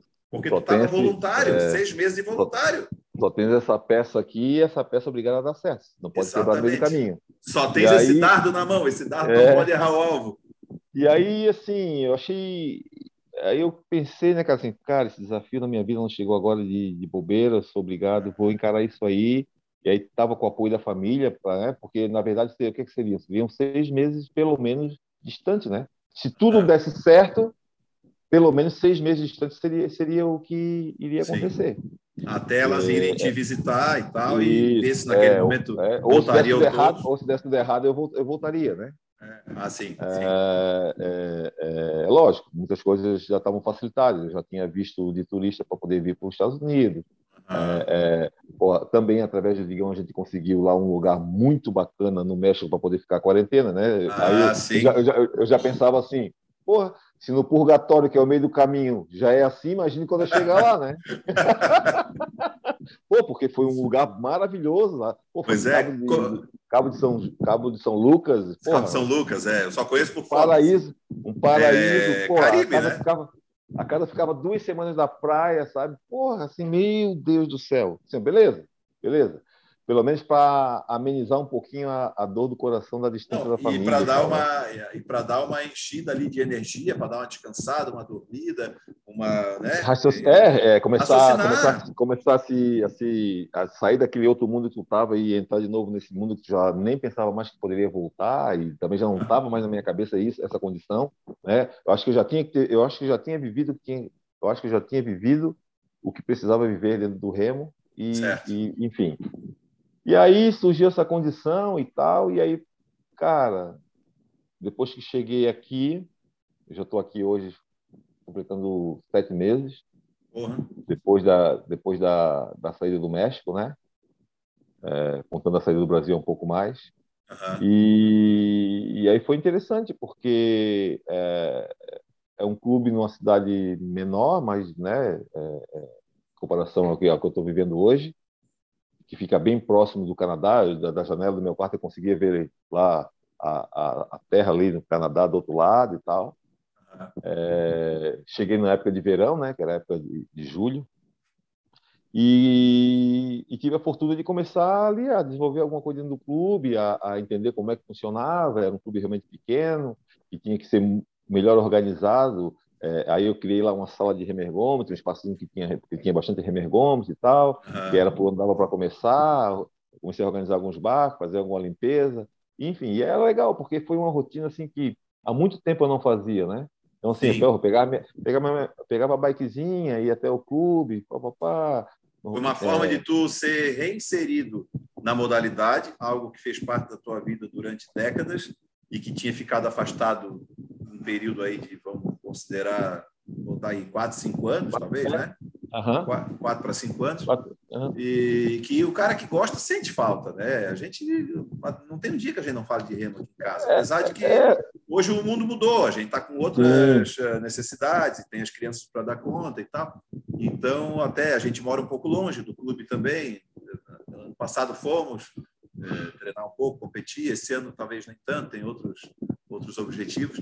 Mas quem é do remo é, quem é do Remo não, não, foge do Remo, né, cara? E não foge da é, e é como, Não, e é como, e é como tu falou, tipo, eu, eu, eu quando saí da, da confederação, da seleção brasileira, eu saí realmente assim é, desgostoso com todo o processo vivido ali no final, né? Então realmente não tinha mais interesse assim, em estar de fato assim, pô, eu pelo menos achava isso, ou tentava me convencer disso, né?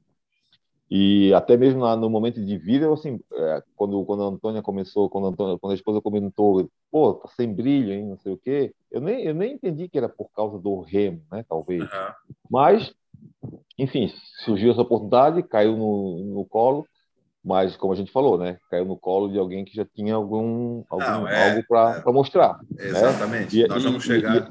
E, e exatamente isso, porque, tipo, tudo bem, é, é, consegui to é, teve toda uma condição favorável para eu vir para cá, uhum. mas se eu chegasse aqui também não tivesse nada para mostrar...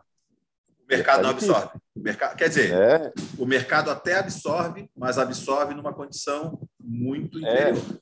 Um clubezinho começando, um, sabe, um projeto novo numa determinada cidade que não tem história nenhuma. Agora, uma coisa grande, que daí nós vamos dar esse salto agora chegando aí no Marinho com o Digão, onde tu chegou também para, primeiramente, ser apresentado e conversar com a treinadora-chefe, que é a Sandy, é, sair com o Digão no catamarã, ser apresentado a algumas pessoas e o dia a dia, é, esse teu dia a dia é, novo. E tinha, é, tinha também assim, quando eu cheguei aqui, também tinha a, a, a barreira da língua, né? Também Não, tinha então, essa condição. É, eu, eu, vou chegar né? nisso aí também. Assim, é, é, essa condição, né? Que também era para isso. Aquele primeiro momento numa cidade mais afastada também era para isso, né? Para dar uma evoluir, quebrada no gelo e tal, né? Para evoluir o inglês, para destravar, para aprender, para começar a crescer, porque é Criar coragem. agora. Né? Como tu comentou agora, o mercado ele não absorve qualquer um, não dá, entendeu? Não dá para absorver. Até mesmo o próprio governo americano é, não é tão fácil tu permanecer no país. Deixa eu mostrar é? uma coisinha aqui enquanto a gente fala.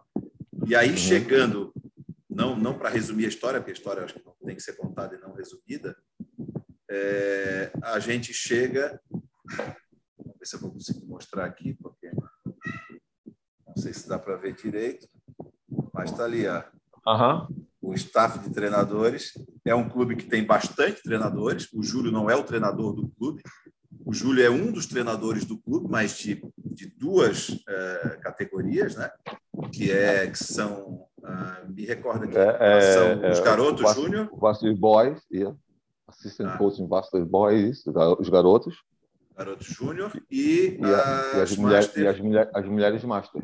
Mulheres Master. Que daí aparece aqui, e aí tem também, nesse site, tem a foto também do Digão, da Sandy, dos outros treinadores e tal. Então, um clube bastante tradicional nesse é, nessa região, né, clube, digamos, que tem resultados de Head of the Charles, o pessoal esse ano vai para Henley, uh, lá de Londres, e, de, de Londres não, da Inglaterra, né, os arredores de Londres, na verdade. E então é um clube que participa de inúmeras regatas nos Estados Unidos, já teve atletas é, medalhistas olímpicos, atletas em participação olímpica bastante, campeões mundiais, atletas campeões americanos, campeão, campeão dessas né, etapas regionais, né, que classificam para o Nationals aí. Então, é um clube que não brinca em serviço. E esse clube, tu conseguiu é, começar a conversar a respeito é, das tuas tá habilidades. Está dando, tá dando, um barulhinho do ventilador de leve, Giba. Ah, tá. Eu vou sei se mexer um pouquinho. Tirei, tirei. Uhum. É, tu começou a conseguir mostrar um pouco da tua história e da tua capacidade. E em que momento, Júlio, tu acha que deu deu o estalo assim? Claro, e aí começou a, a luta pela conquista do visto de trabalho, que é o principal para a coisa começar a acontecer e, de fato, a vida no remo voltar a produzir um, né, um salário, produzir um ganho de vida que até esse período de agora, desde que tu foi considerando o período do México, mais o período em PA e esse período inicial uh, no Marim, foi todo uh, no voluntariado, né? Então, em que momento que deu esse estalo assim, tipo, pô, vai sair esse visto de trabalho e a coisa vai acontecer? Ah, assim, é... tudo tá tudo tá atrelado na pessoa que... no que tu fez na tua área, né? Uhum. Tudo tá atrelado no que tu fez na tua área, lógico. Tô, quando a gente fala assim, tu tens um currículo, eu não falo só do currículo do Remo, né? Eu falo do meu currículo como um todo, né? Os cursos certo. que eu fiz, a, a, a, as faculdades que eu frequentei e também as coisas que, que, eu fiz dentro do Remo. Então, tudo isso ele é, ele é, é organizado, tens que organizar, para tu tens que apresentar isso para o governo americano. Né? Assim, ó, pô, tu estás tu tás querendo solicitar para tu vir para cá, num país onde existe uma tradição muito maior do que o Brasil. Uhum. Diversas e de tudo quanto é tipo e cores de medalhas olímpicas, né? Exatamente. Mas tu vem para cá e, e, e, tu queres dizer que tu és uma pessoa diferenciada, né? Então, uh, eu tinha eu tinha a condição de, de, solicitar um tipo de visto e por pela circunstância agora de pandemia e tal, uhum. a, a, ficou muita coisa represada na, nas embaixadas, Talvez esse visto que já seria direto o green card eu, eu pegar, é, a, eu tive um contato com a advogada e ela explicou que não, é super factível tu conseguir esse visto, só que para ter eles uma condição de poder trabalhar, de repente tu pega esse, esse segundo visto aqui como primeiro e depois que tu já tiver com essa condição, tu passa para aquele outro que daí tu não precisa ter prazo. Aí a hora que, entra, que, que der certo, tudo bem. Pelo menos já vai estar com a condição legal para trabalho, que também poderia ser negada. Uhum. Né, que também poderia ser negada. Esse processo aí, levou a... quanto tempo, Júlio, da, da, do start? Cara, assim, eu, vou, eu, vou te falar, eu vou te falar assim, ó. É... Quatro meses, mais ou menos. Eu faço, eu faço parte do 1% ou 0,1%, aí não sei se precisar, dos brasileiros que chegam no Brasil, no, que chegam nos Estados Unidos. Uhum, tá. Né? Tipo, porque assim, uh, quando eu cheguei Aí teve prazo lá em Washington, até teria condição de continuar lá e ajudar a desenvolver o clube e tal. E aí, é lógico, passa um filme na tua cabeça também, né? Tipo, hum, tudo bem, pô, foi ótimo, foi, sou agradecido imensamente por tudo que, a, que, que foi me, me, dado e o suporte. Mas o que nós tínhamos, o que nós tínhamos é, conversado é que nós ficaríamos, eu ficaria lá esses três meses e depois eu viria para cá. Certo. Né? Em São Francisco, no Marim. E aí eu teria que chegar no Marim já, é, e isso em conversa muito com o Digão, já chegar no Marim é, mostrando por que, que eu vim, né? Então, é que é um outro desafio também. E, e, e, e, a pessoa que hoje é responsável pelo clube, ela não é uma pessoa qualquer, né? Até mesmo porque ela está nessa posição há muitos e muitos anos, né? E ela é uma pessoa que faz parte de toda a coordenação da, da, da, da equipe de juniores de West Rowing. E muito né? então, cobrada, todo... né? Muito cobrada por resultados. E, tem... e, é muito conhecida em todo o país, na, na, dentro da modalidade. Então, assim, não é com qualquer pessoa que a gente ia conversar. E, ao mesmo tempo, anterior ainda, me preparando e, e, e me preparando para esse momento, eu já tinha feito vários outros, outros já tinha obtido várias outras condições para ter uma, uma, uma, regularidade mais fácil também permanecer nos Estados Unidos, né? Uhum. E aí já fiz curso da US Rowing e tal, consegui o, o brevet da US Rowing. E aí, quando eu cheguei no Marinha, eu já cheguei para ela com uma apresentação mostrando uh, como, é que a, como é que eu pensaria numa preparação de muitos anos para dentro do clube. Uhum. E, e ela abraçou a ideia. E dentro, e dentro dessa preparação de muitos anos, como é que esse sistema se desenvolveria, que são os, os tentáculos, né, as pernas que a gente iria, é, ia conseguir abraçar e tal, para organizar aquilo que já era muito organizado. Organizar ainda mais, né? Então, e ela, cara, e ela comprou a ideia.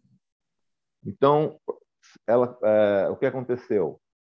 Naquela semana mesmo, não, acho que umas duas, três semanas depois daquela apresentação, e aí eu comecei a frequentar o clube constantemente, sair na lancha com o Digão, às vezes sair na lancha com ela e tal. Ah, aí foi onde eu comecei a ter o, o contato com a advogada para tentar a, a, solicitação do visto, a, a, a, mudança do meu visto. E é lógico, isso aí, isso aí é algo que se pode fazer sozinho, se pode fazer sozinho. Tu corre um risco maior, corre, porque tu não tens não tem noção Sim. muito grande de como é, que é, como é que pode ser feito o processo. Tem esse o advogado, né? trabalha, o advogado ele trabalha com isso, né? É a mão dele, a, é o, é o negócio tive, dele. Eu tive a, é, eu tive a fortuna de, de, conseguir, de conseguir ter uma das principais advogadas dos Estados Unidos que trata desse tipo de assunto. Uhum. E aí o que acontece? Hum, só que isso custa muita grana, né? Custa muita grana. E eu, em conversa com o Antônio e tal, poxa, pois é, caramba, tal. E, e aí, em conversa, daqui a pouco chega um, um e-mail no meu, no meu um, um e-mail para mim. Aí eu abro aquele e-mail, ah, porque naquela semana anterior a isso acontecer, nós tivemos uma reunião com a advogada online, né, para saber como é que tem que fazer, é quais são os processos, é, o que é que eu tinha que entregar e tal. Né? Existe um, um, um documentos Documentos, documentos prazos para... e valores. Isso, é, e, e, existe um ponto ali que é muito importante, que são as cartas de recomendação. Então, tu tem que ter cartas uhum. verdadeiras, né, de, de recomendação claro. sobre a, pessoa que tu és, aquilo que tu fez e tal. Isso, para mim, também foi uma coisa que pesou muito. É, as cartas das pessoas que eu recebi, que foram pessoas que eram pessoas com peso no, no remo brasileiro e internacional. Uhum. É, e aí tá, aí ficou os valores e tal, e eram valores assim que eu, hum, Cara, pesado. Vai ser pesado isso aí. Eu acho que, sei lá, em torno de 14 mil dólares, alguma coisa assim. Ah. Aí eu. Aí eu. Como assim, tudo, né? cara, né? É, com taxas, com tudo, né? E aí, assim, então, quer dizer, não é, não é para amador, não é para qualquer um. Não. Não é para amador, a coisa não sabe. Não, não pode dar um tiro então, desse para jogar 14 mil dólares fora, né? É, e então quando, quando a pessoa vem para tentar algo desse tipo, tem que vir muito bem, já sabendo o que vai, que vai fazer, né? Certo. Só que aí, aí é que tá. É, as coisas vão acontecendo quando tu toma a decisão, né?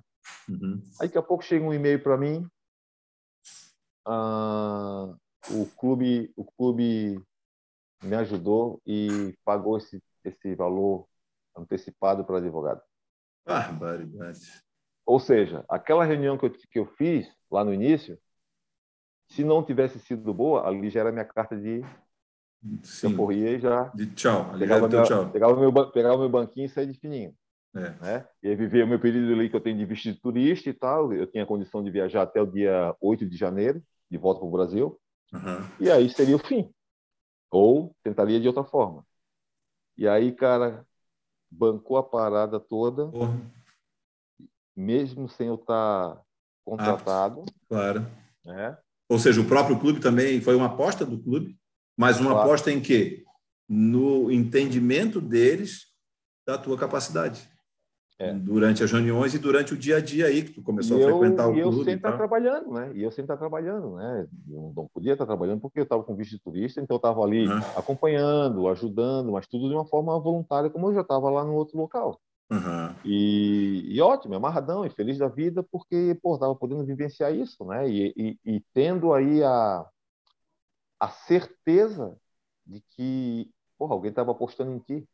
Né? E aí a autoestima, é, gente, sabe, o brilho, é, a gente, a gente o brilho dos olhos. A gente leva a acreditar que no Brasil, a gente, a gente é levado a acreditar que a gente é incapaz. É.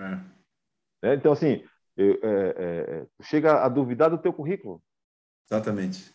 É porque é o seguinte, pô, tu fez tudo isso, tu desenvolveu dessa maneira, tu, pô, tu criou consciência, tu fez uma, de uma maneira ética, tu fez de uma maneira coerente, e chega no final das contas, assim, parece que é tudo jogado dentro de um balaio só e, ó, goza, né? Então, assim, tu leva assim, cara, será que eu fiz as coisas certas mesmo? Pô, será que, pô, a minha área, será que eu construí legal essa minha, esse meu currículo e tal? E aí o que acontece? Depois de tudo ter acontecido, aí começou a, o, o, trabalho braçal. E aí, cara, a, a, porra, se eu não tivesse hoje a parceira que eu tenho como mulher, acho que a coisa talvez até não tivesse acontecido. Né? E aí, cara, fomos embora e tal, e a advogada pedindo, solicitando, pai, entregando aquilo que ele foi criando, foi construindo, até que chegou o momento, ó, chegou o momento agora de aplicar. Juntou né? o documento todo, juntou aí, toda a documentação. Aí, é, e, e, por outro lado, a coisa já estava rolando. Aí eu tendo reunião com, com o pessoal no clube direto, já começando a, a trocar mais ideia com um atleta aqui, um outro atleta ali, já entendendo que, opa, ó, tem uma vaga que pode entrar aqui depois no futuro, tem outra ali que também vai poder entrar, tem outra. Então, assim, tem, tem várias outras possibilidades dentro de um clube só. Não é só aquela. Ah. aquela né? Tu chega no clube do, tu chega num clube no Brasil, tu és técnico do clube, tu és só técnico do clube. Só que tu sim, faz sim. várias funções. Tu faz várias funções. Só que tu és só, só, só recebe para ser técnico, claro. É. E aí então, não, tá. aí para cada função tu tem um agregador de salário. Né? Lógico, lógico. E tá certo. Que é o certo, é. claro. E Mas trabalhando. É cobrado, é cobrado por isso, né? É, do que ficar aquela coisa do mais ou menos e tu vai fazendo, vai fazendo e só tapinha nas costas, né? Como a gente está acostumado uhum. a, muitas vezes viver. Ô, ô Júlio, aí... É, ainda tem uma terceira, além das, dessas duas equipes que tu está trabalhando, tem uma terceira função que tu está agregando, que seria tu está já prescrevendo o treinamento para Sandy, mas aí eu não entendi direito. Isso aí respinga em quem? Em quais categorias do clube? É, tem as duas categorias principais do clube são os Vassas Tá, boy, beleza. Os, os garotos e as meninas. Tá, beleza. Essas são as duas categorias principais do clube. Tudo, tá... tudo que, tudo que acontece no clube é, é, gira em torno dessa categoria. Tá, entendi. E aí é... é... aí. é aí que se quer o resultado. Os demais compõem o clube, pagam a mensalidade, tá, tá, tá, tá, cria aquele né, o caldo, né? São, são importantes quanto, mas essas duas categorias são determinantes. Sim, é isso aí é o que vai fazer a, então, o garoto chegar numa universidade. É, é, é, a categoria que os, os, técnicos da universidade vêm espiar para ver se tem alguém nessa categoria. Tá. E, então, assim, eu não sou ainda a melhor pessoa para falar sobre todo esse sistema americano, porque eu estou aqui há muito pouco tempo. Sim. Mas, pelo meu entendimento, né, a coisa acontece dessa maneira. Tá. E aí, e aí é, tu vai podendo ter outras funções, além da função que tu já exerce, se tu tiver condição para isso, óbvio, né? Uhum. É, que pode isso agregar a, a tua condição financeira. Então, Nossa. uma delas também é essa de eu, eu, eu ajudo na periodização e prescrição do treino para uma dessas equipes principais. Ah, tá. Né? E aí implantando e aí foi sobre isso até que nós tivemos uma outra reunião esse dia que é dando cada vez mais clareza a todo esse processo montado dentro de um clube que não é um clube é, até é, eu digo que é um clube muito bem reconhecido e muito bem conceituado, né? Um clube que uhum. tem um poder aquisitivo, é um clube que tem um poder aquisitivo muito grande e vive, é, é, ele é localizado num bairro muito, muito, muito bem é, é, Nobre até, poderia se dizer. Nobre, é. Isso. Ah. E aí, o que acontece? Ah, não é, para tu sugerir alguma coisa nova oh. para um clube com essa potencialidade, né? Que então assim, tu tem que ter muito, muito, muito o que apresentar. Essa é a verdade. E, e também muito é. cuidado na hora de colocar. É, é. E, e, a forma como colocar, né? Isso.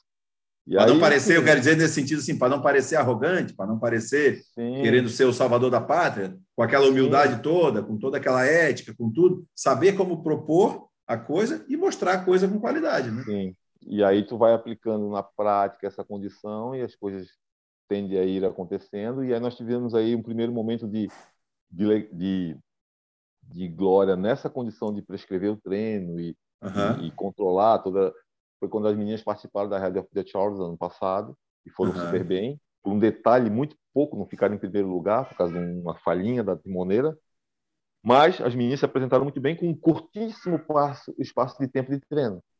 Então muito ali foi legal. um convencimento assim, opa, né? Uma visão dela olhando assim, opa, tem alguma coisa diferente aí. Ou seja, esse ano, Head of the Charles, se prepare. Tomara. antes, disso, tem o, antes disso tem o regional e o, e o brasileiro e o, e o Nacional. E o Nacional. É, e eu, eu com o brasileiro na cabeça. Ô, uh... ô, Júlio, e essa regata de essa regata de San Diego, é uma regata importante assim do calendário ou é um nível mediano assim? Cara, é, é uma é, é uma das regatas que foi colocada no calendário para que as meninas fossem participar.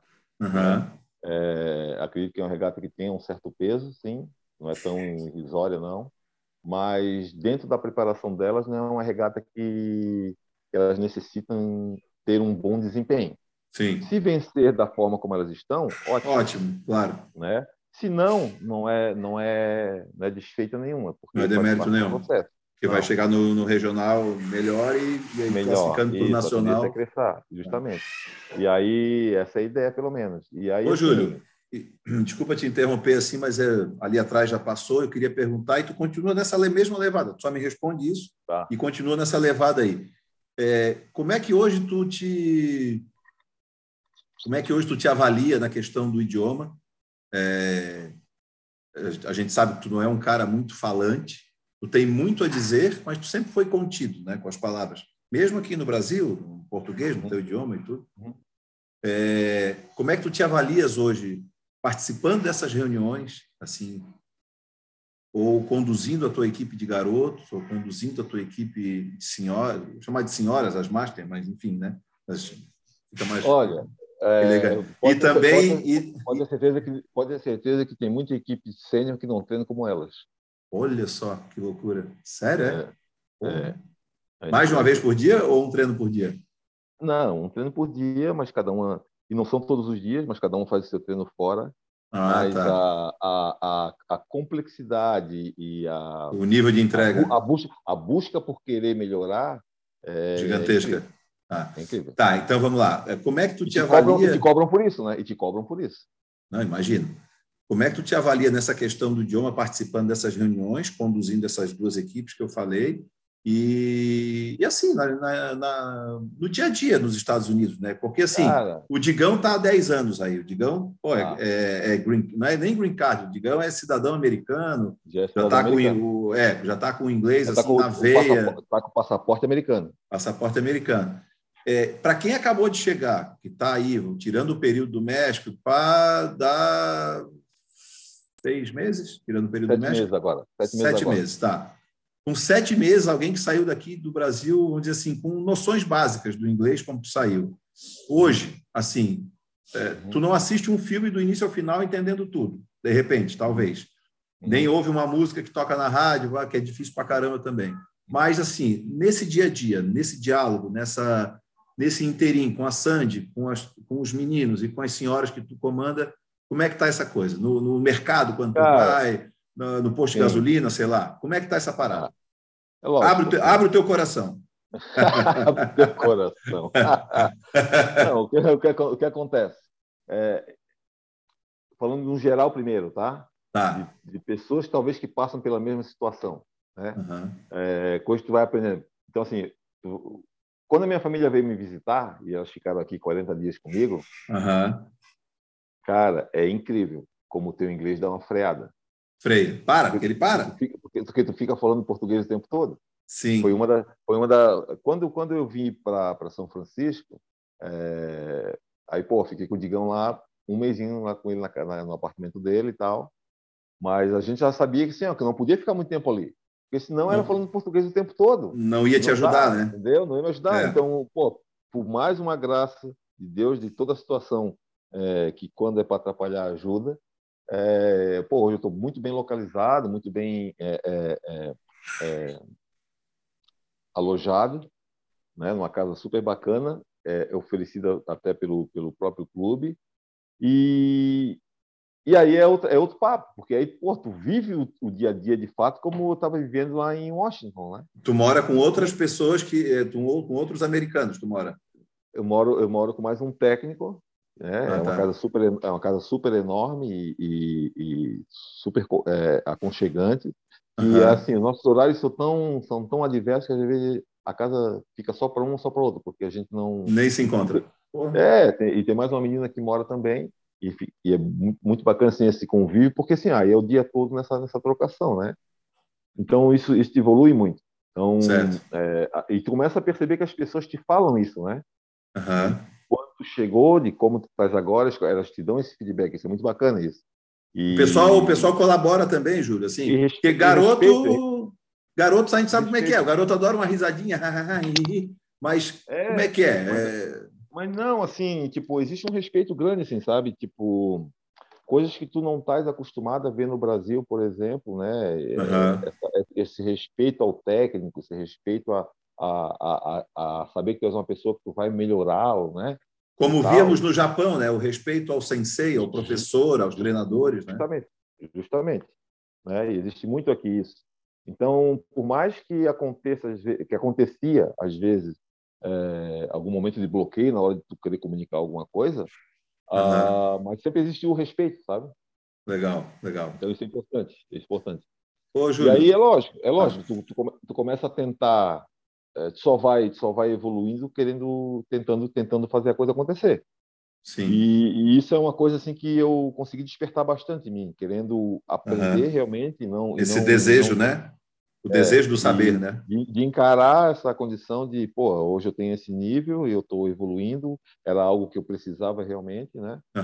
Ah, é... Mas é como eu falei, eu faço parte de 1% das pessoas que conseguem essa condição, porque, Sim. primeiramente, se tu não tens a língua, dificilmente tu consegue vir. Tá. Ô, Júlio, o teu, o teu nível de... Falando, novamente, eu estou batendo na tecla do inglês agora. Sim. O teu nível de entendimento ao, ao que as pessoas estão te falando, ele está nota 8, 9, 10 100%, 100%, 100%, do nível que eu, saí do Brasil.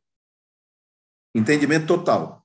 Não, 100% acima do nível quando eu saí do Brasil. Ah, Não é tá, é 100%. Total. Ah, tá, tá. É tem, co tem, coisas, tem coisas que tu pede para a pessoa repetir não, ou usar uma, ou explicar a palavra quando tu não, não entende. Assim, é, e assim, é engraçado, eu vejo isso muito no Digão hoje, assim, tipo, o Digão está aqui um tempão, né?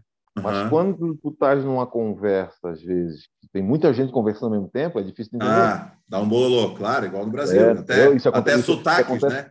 Isso acontece com o Dion também, ele já está aqui há um bom tempo. Então, assim, uhum. começa a perceber que nem tudo realmente tu vai entender o tempo todo. Certo, certo, certo, né? certo. Mas, e aí, assim, da, no, da forma no teu como momento... eu comecei, uhum. da forma como eu comecei aqui no Marine, né? E eu comecei assim, tipo, bora, ó, amanhã, papapá e pau. Eu assim, what? Só, só ah, palavras, palavras-chave só. Pá. Não, não, assim, já vai começar amanhã e bora, vamos embora que o ah, tá. alivia. Meu né? então, Deus assim, do céu. Depois, depois, aí isso só aconteceu, lógico, depois que saiu a minha aplicação e eu daqui a semana que vem eu estou recebendo o meu, o meu, a minha identidade americana. Então, o meu, meu, visto foi aprovado. Que é o seguro é, social, aquele negócio em todo, é, né? É, é, Social Security. É, o meu visto foi aprovado, é, já dei entrada em, em, em, conta em banco, já dei entrada em, em, carteira de motorista e também esse documento aí. Então agora é uma parte totalmente legalizada, que eu, uhum. então por conta disso que eu já consegui entrar e, e, e dar conta do recado lá da, da, de todas essas essas é, variação de trabalho que eu consigo fazer no mesmo ambiente. Uhum. E além disso aí, ainda tem e, e, além disso aí, ainda tem as aulas de remindó e Sim. as aulas particulares, né?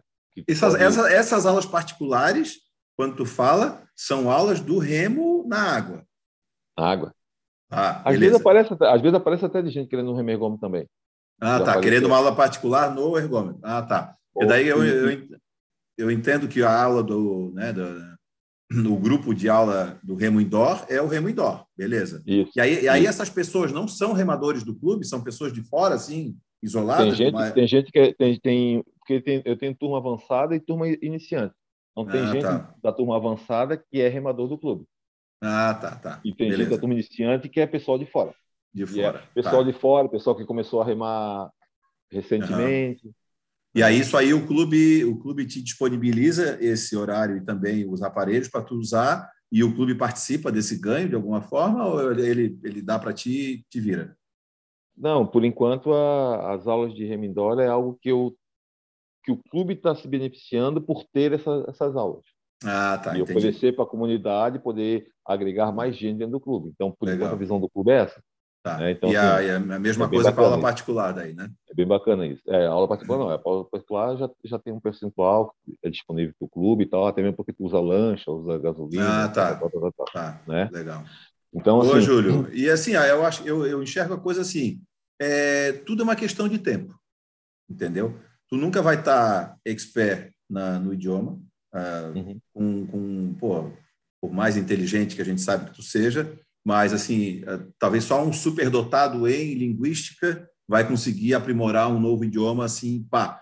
Então é uma questão de tempo. Hoje é sete meses, daqui a um tempo são 17 meses. Pô, já são mais de 10 meses de história em Sim. cima. E com dois, três anos, porra, a coisa já. Sim. E foi, né, amigo? Já fluiu e, e vai-se embora, né? É, e a partir de março, aí já começa um curso de inglês também. Então, assim, aí tu começa a agregar situações na tua vida que vai te uhum. vai contribuindo com as tuas necessidades, né? Uhum. Então, assim, Legal. É, é, eu tenho, eu tenho, então no clube tem esse treinamento com os garotos, que é da equipe principal, e eu, eu auxilio é, nessa, nessa equipe.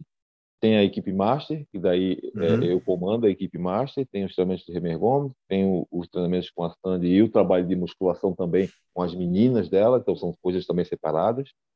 E tem mais essas aulas particulares. Então, assim, são coisas que se, a, se, se o teu currículo permite, tu vai fazer. Vai te, tu vai incorporando, né? Sim. Tu mostra que tu realmente tem essa condição, essa capacidade.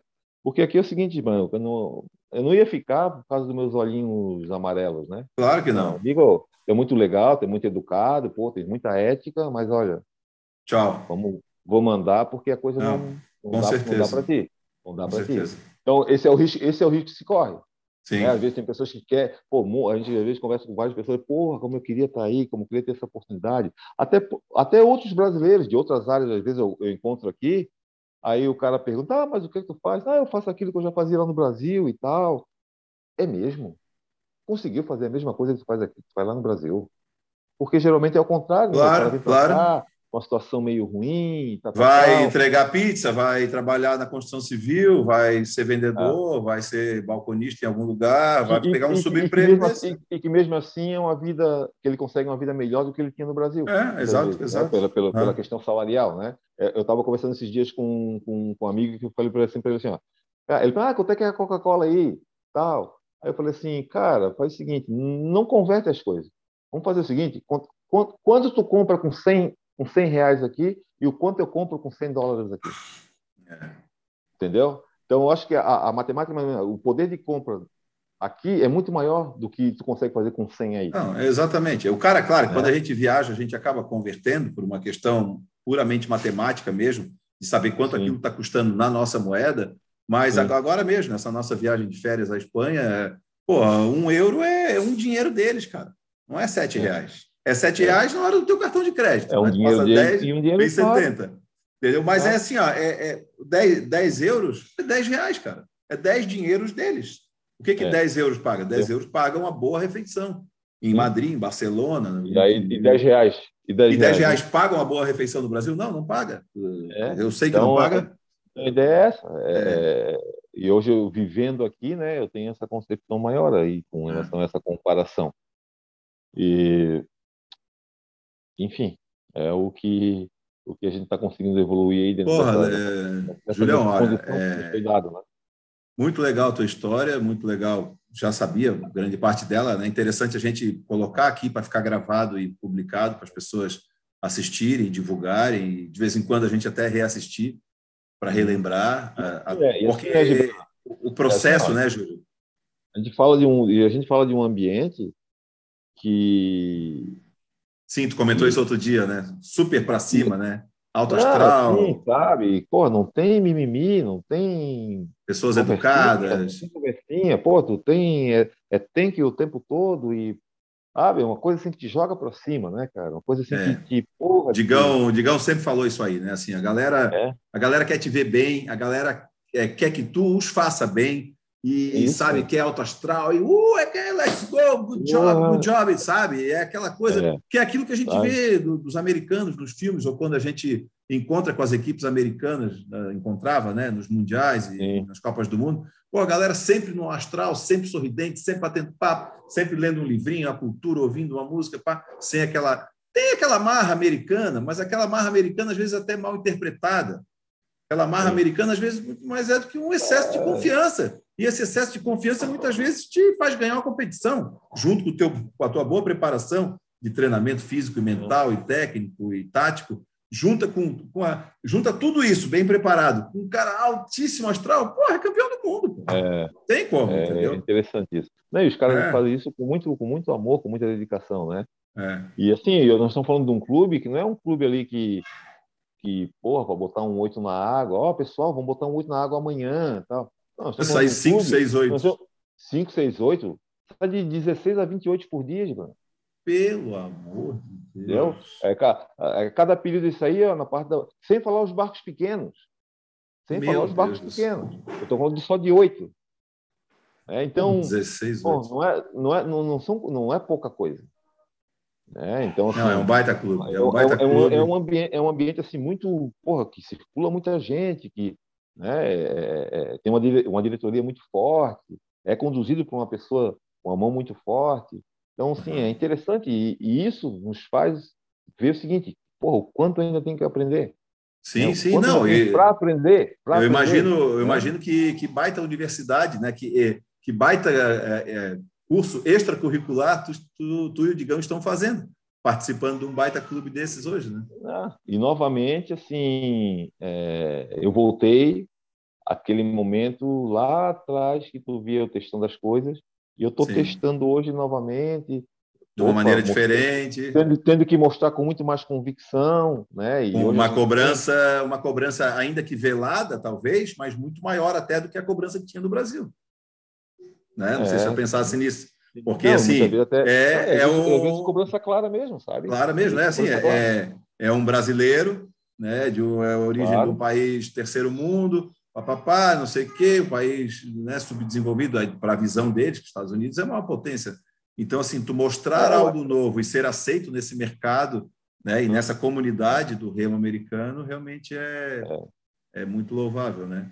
Ô, Júlio, deixa eu é. te falar uma coisa, cara. A gente está se encaminhando, se é que já não passou, tirando a interrupção, para mais ou menos três horas de papo, cara. Eu, assim, é verdade. É, Oi, é, a Fabiana está dando risada. A Fabiana está dando. Trabalho.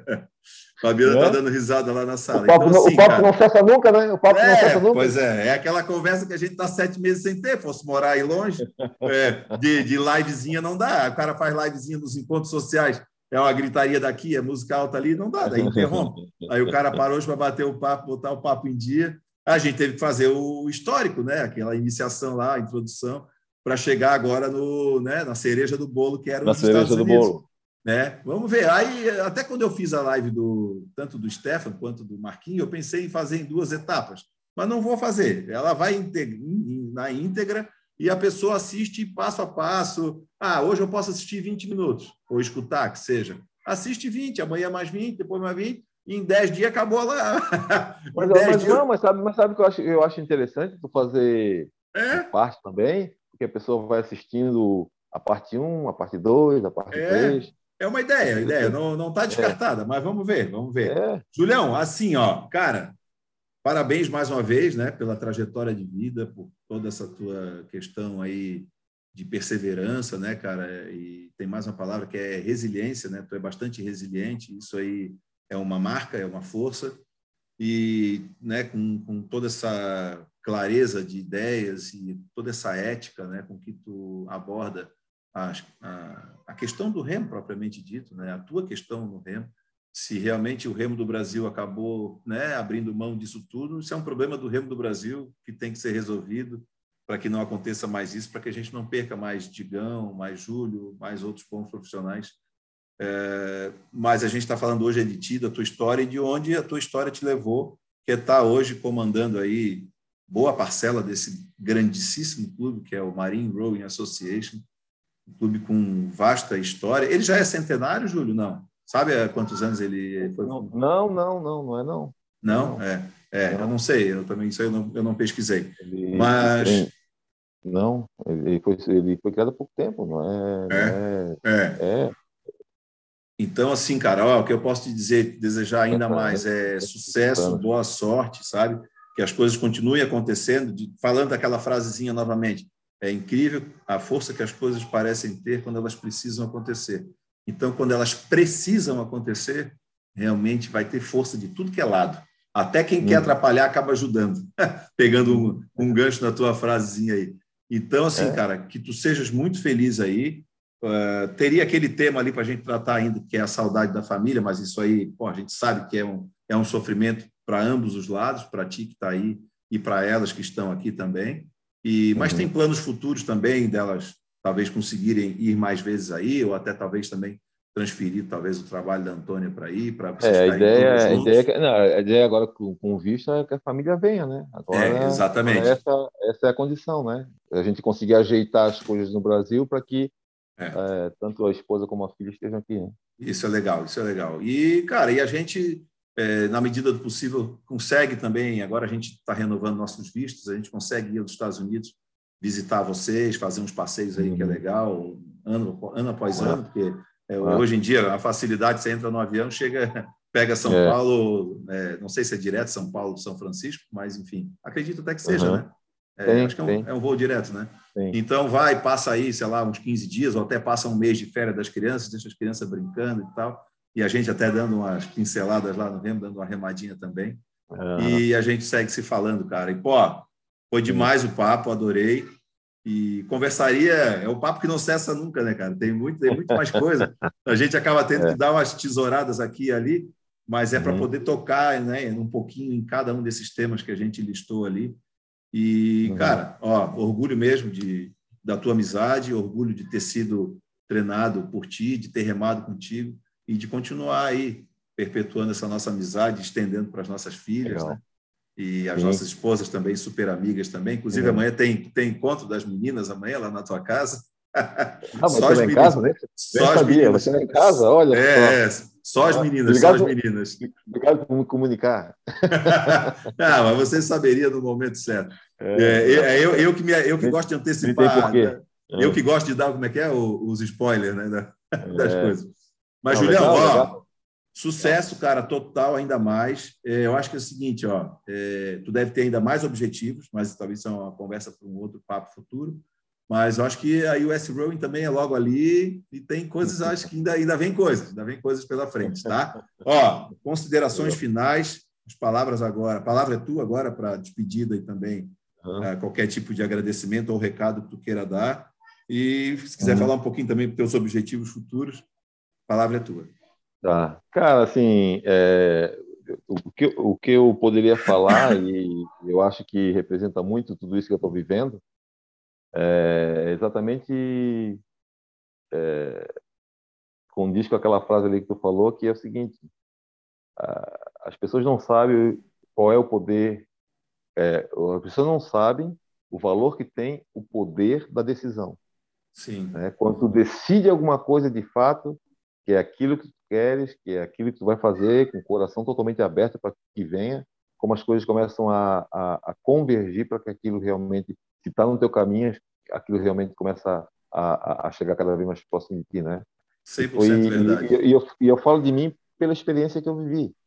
Né? E, e, e, nessa estrada toda, em momento algum, eu pensei fazer em algo diferente que não seja da forma como eu fiz.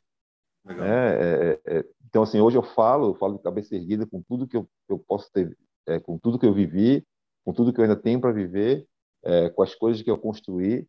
Ah, não foi uma vida fácil, né? Foi uma vida de muita luta, de muita construção, de muita, de muita é, dedicação às coisas que eu queria fazer. Ah, e aí eu deixo essa, esse recado, eu deixo essa, sei lá, pode ser um exemplo para as pessoas que é, assistirem a nossa, nossa, nossa, nosso bate-papo aí e que talvez às vezes tenham, tenham aí uma dúvida dentro de si com relação a alguma coisa, em relação a algum, alguma determinação para se fazer alguma coisa, eu acho que acho que é um bom exemplo nesse, nesse sentido. Né?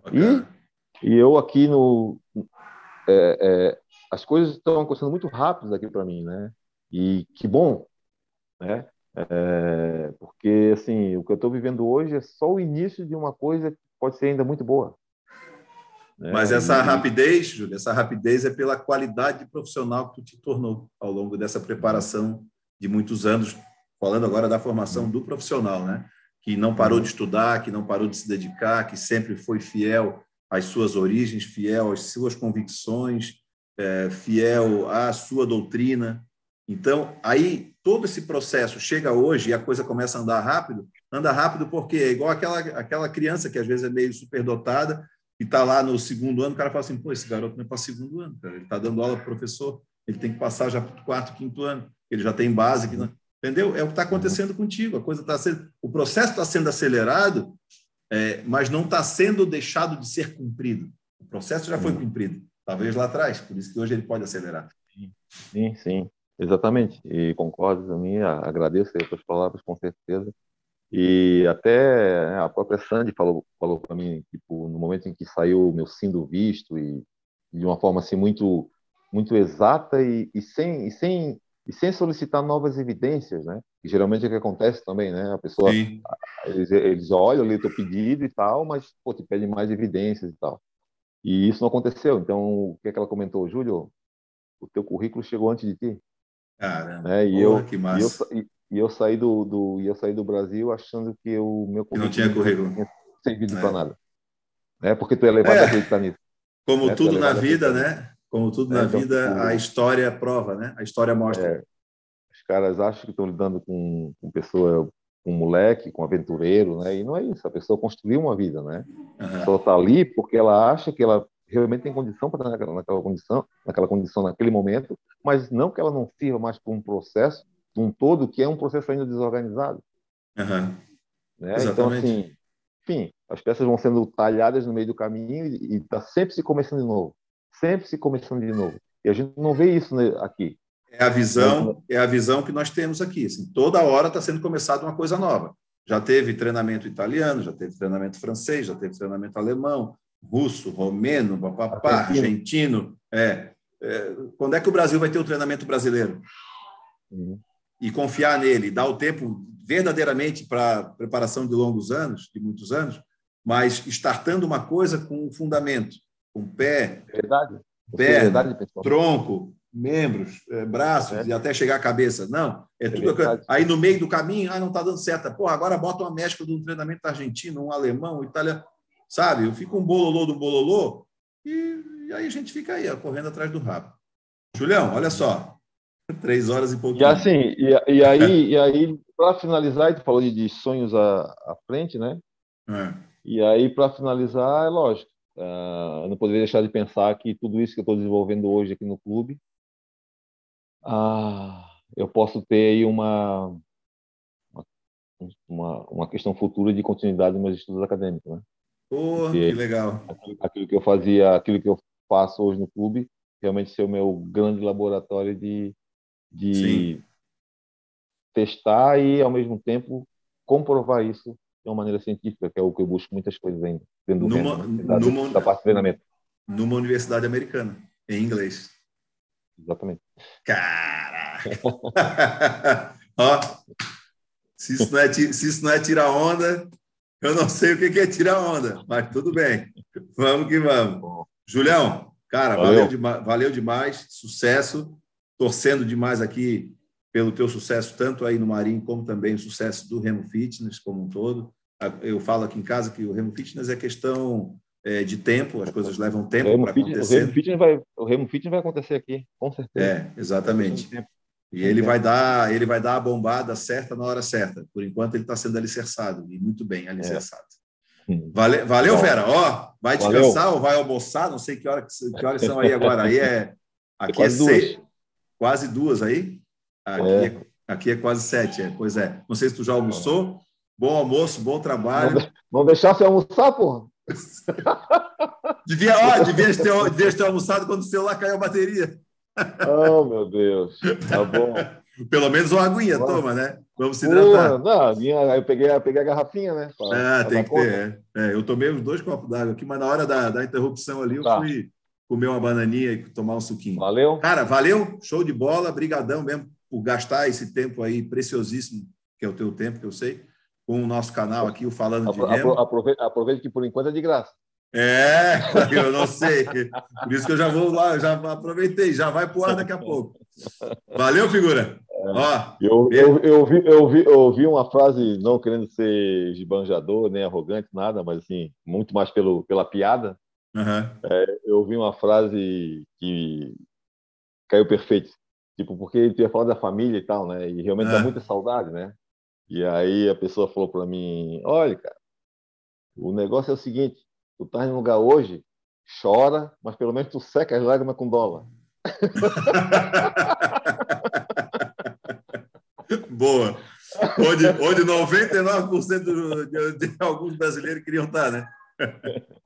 Então, assim, não perdendo a piada, eu é. termino é. com essa, com essa com, essas, com essa parada aí. Não, não, mas tá, tá, tá certo, tá divertido. Cara, sucesso, ó. E logo, logo nós estamos aí para gastar um pouquinho dessa doleta, tá? Vai guardando. Ô, Gervão, Gervão.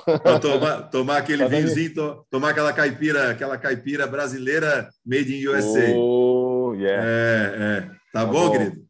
Ó, Valeu. Julião, sucessão, bom trabalho, boa semana, cara. E vamos se falando. A hora Valeu. que entrar no ar, eu já mando o linkzinho para ti. Tranquilo. Bom, querido? E pode Valeu. botar lá o link da dissertação também, se tu quiser. Vou botar, Tranquilo? vou procurar aqui Valeu. agora, já vou botar. Abraço. Tchau, Falou, tchau. tchau. Um abraço para a turma aí. Valeu, mande sim. Tchau, tchau.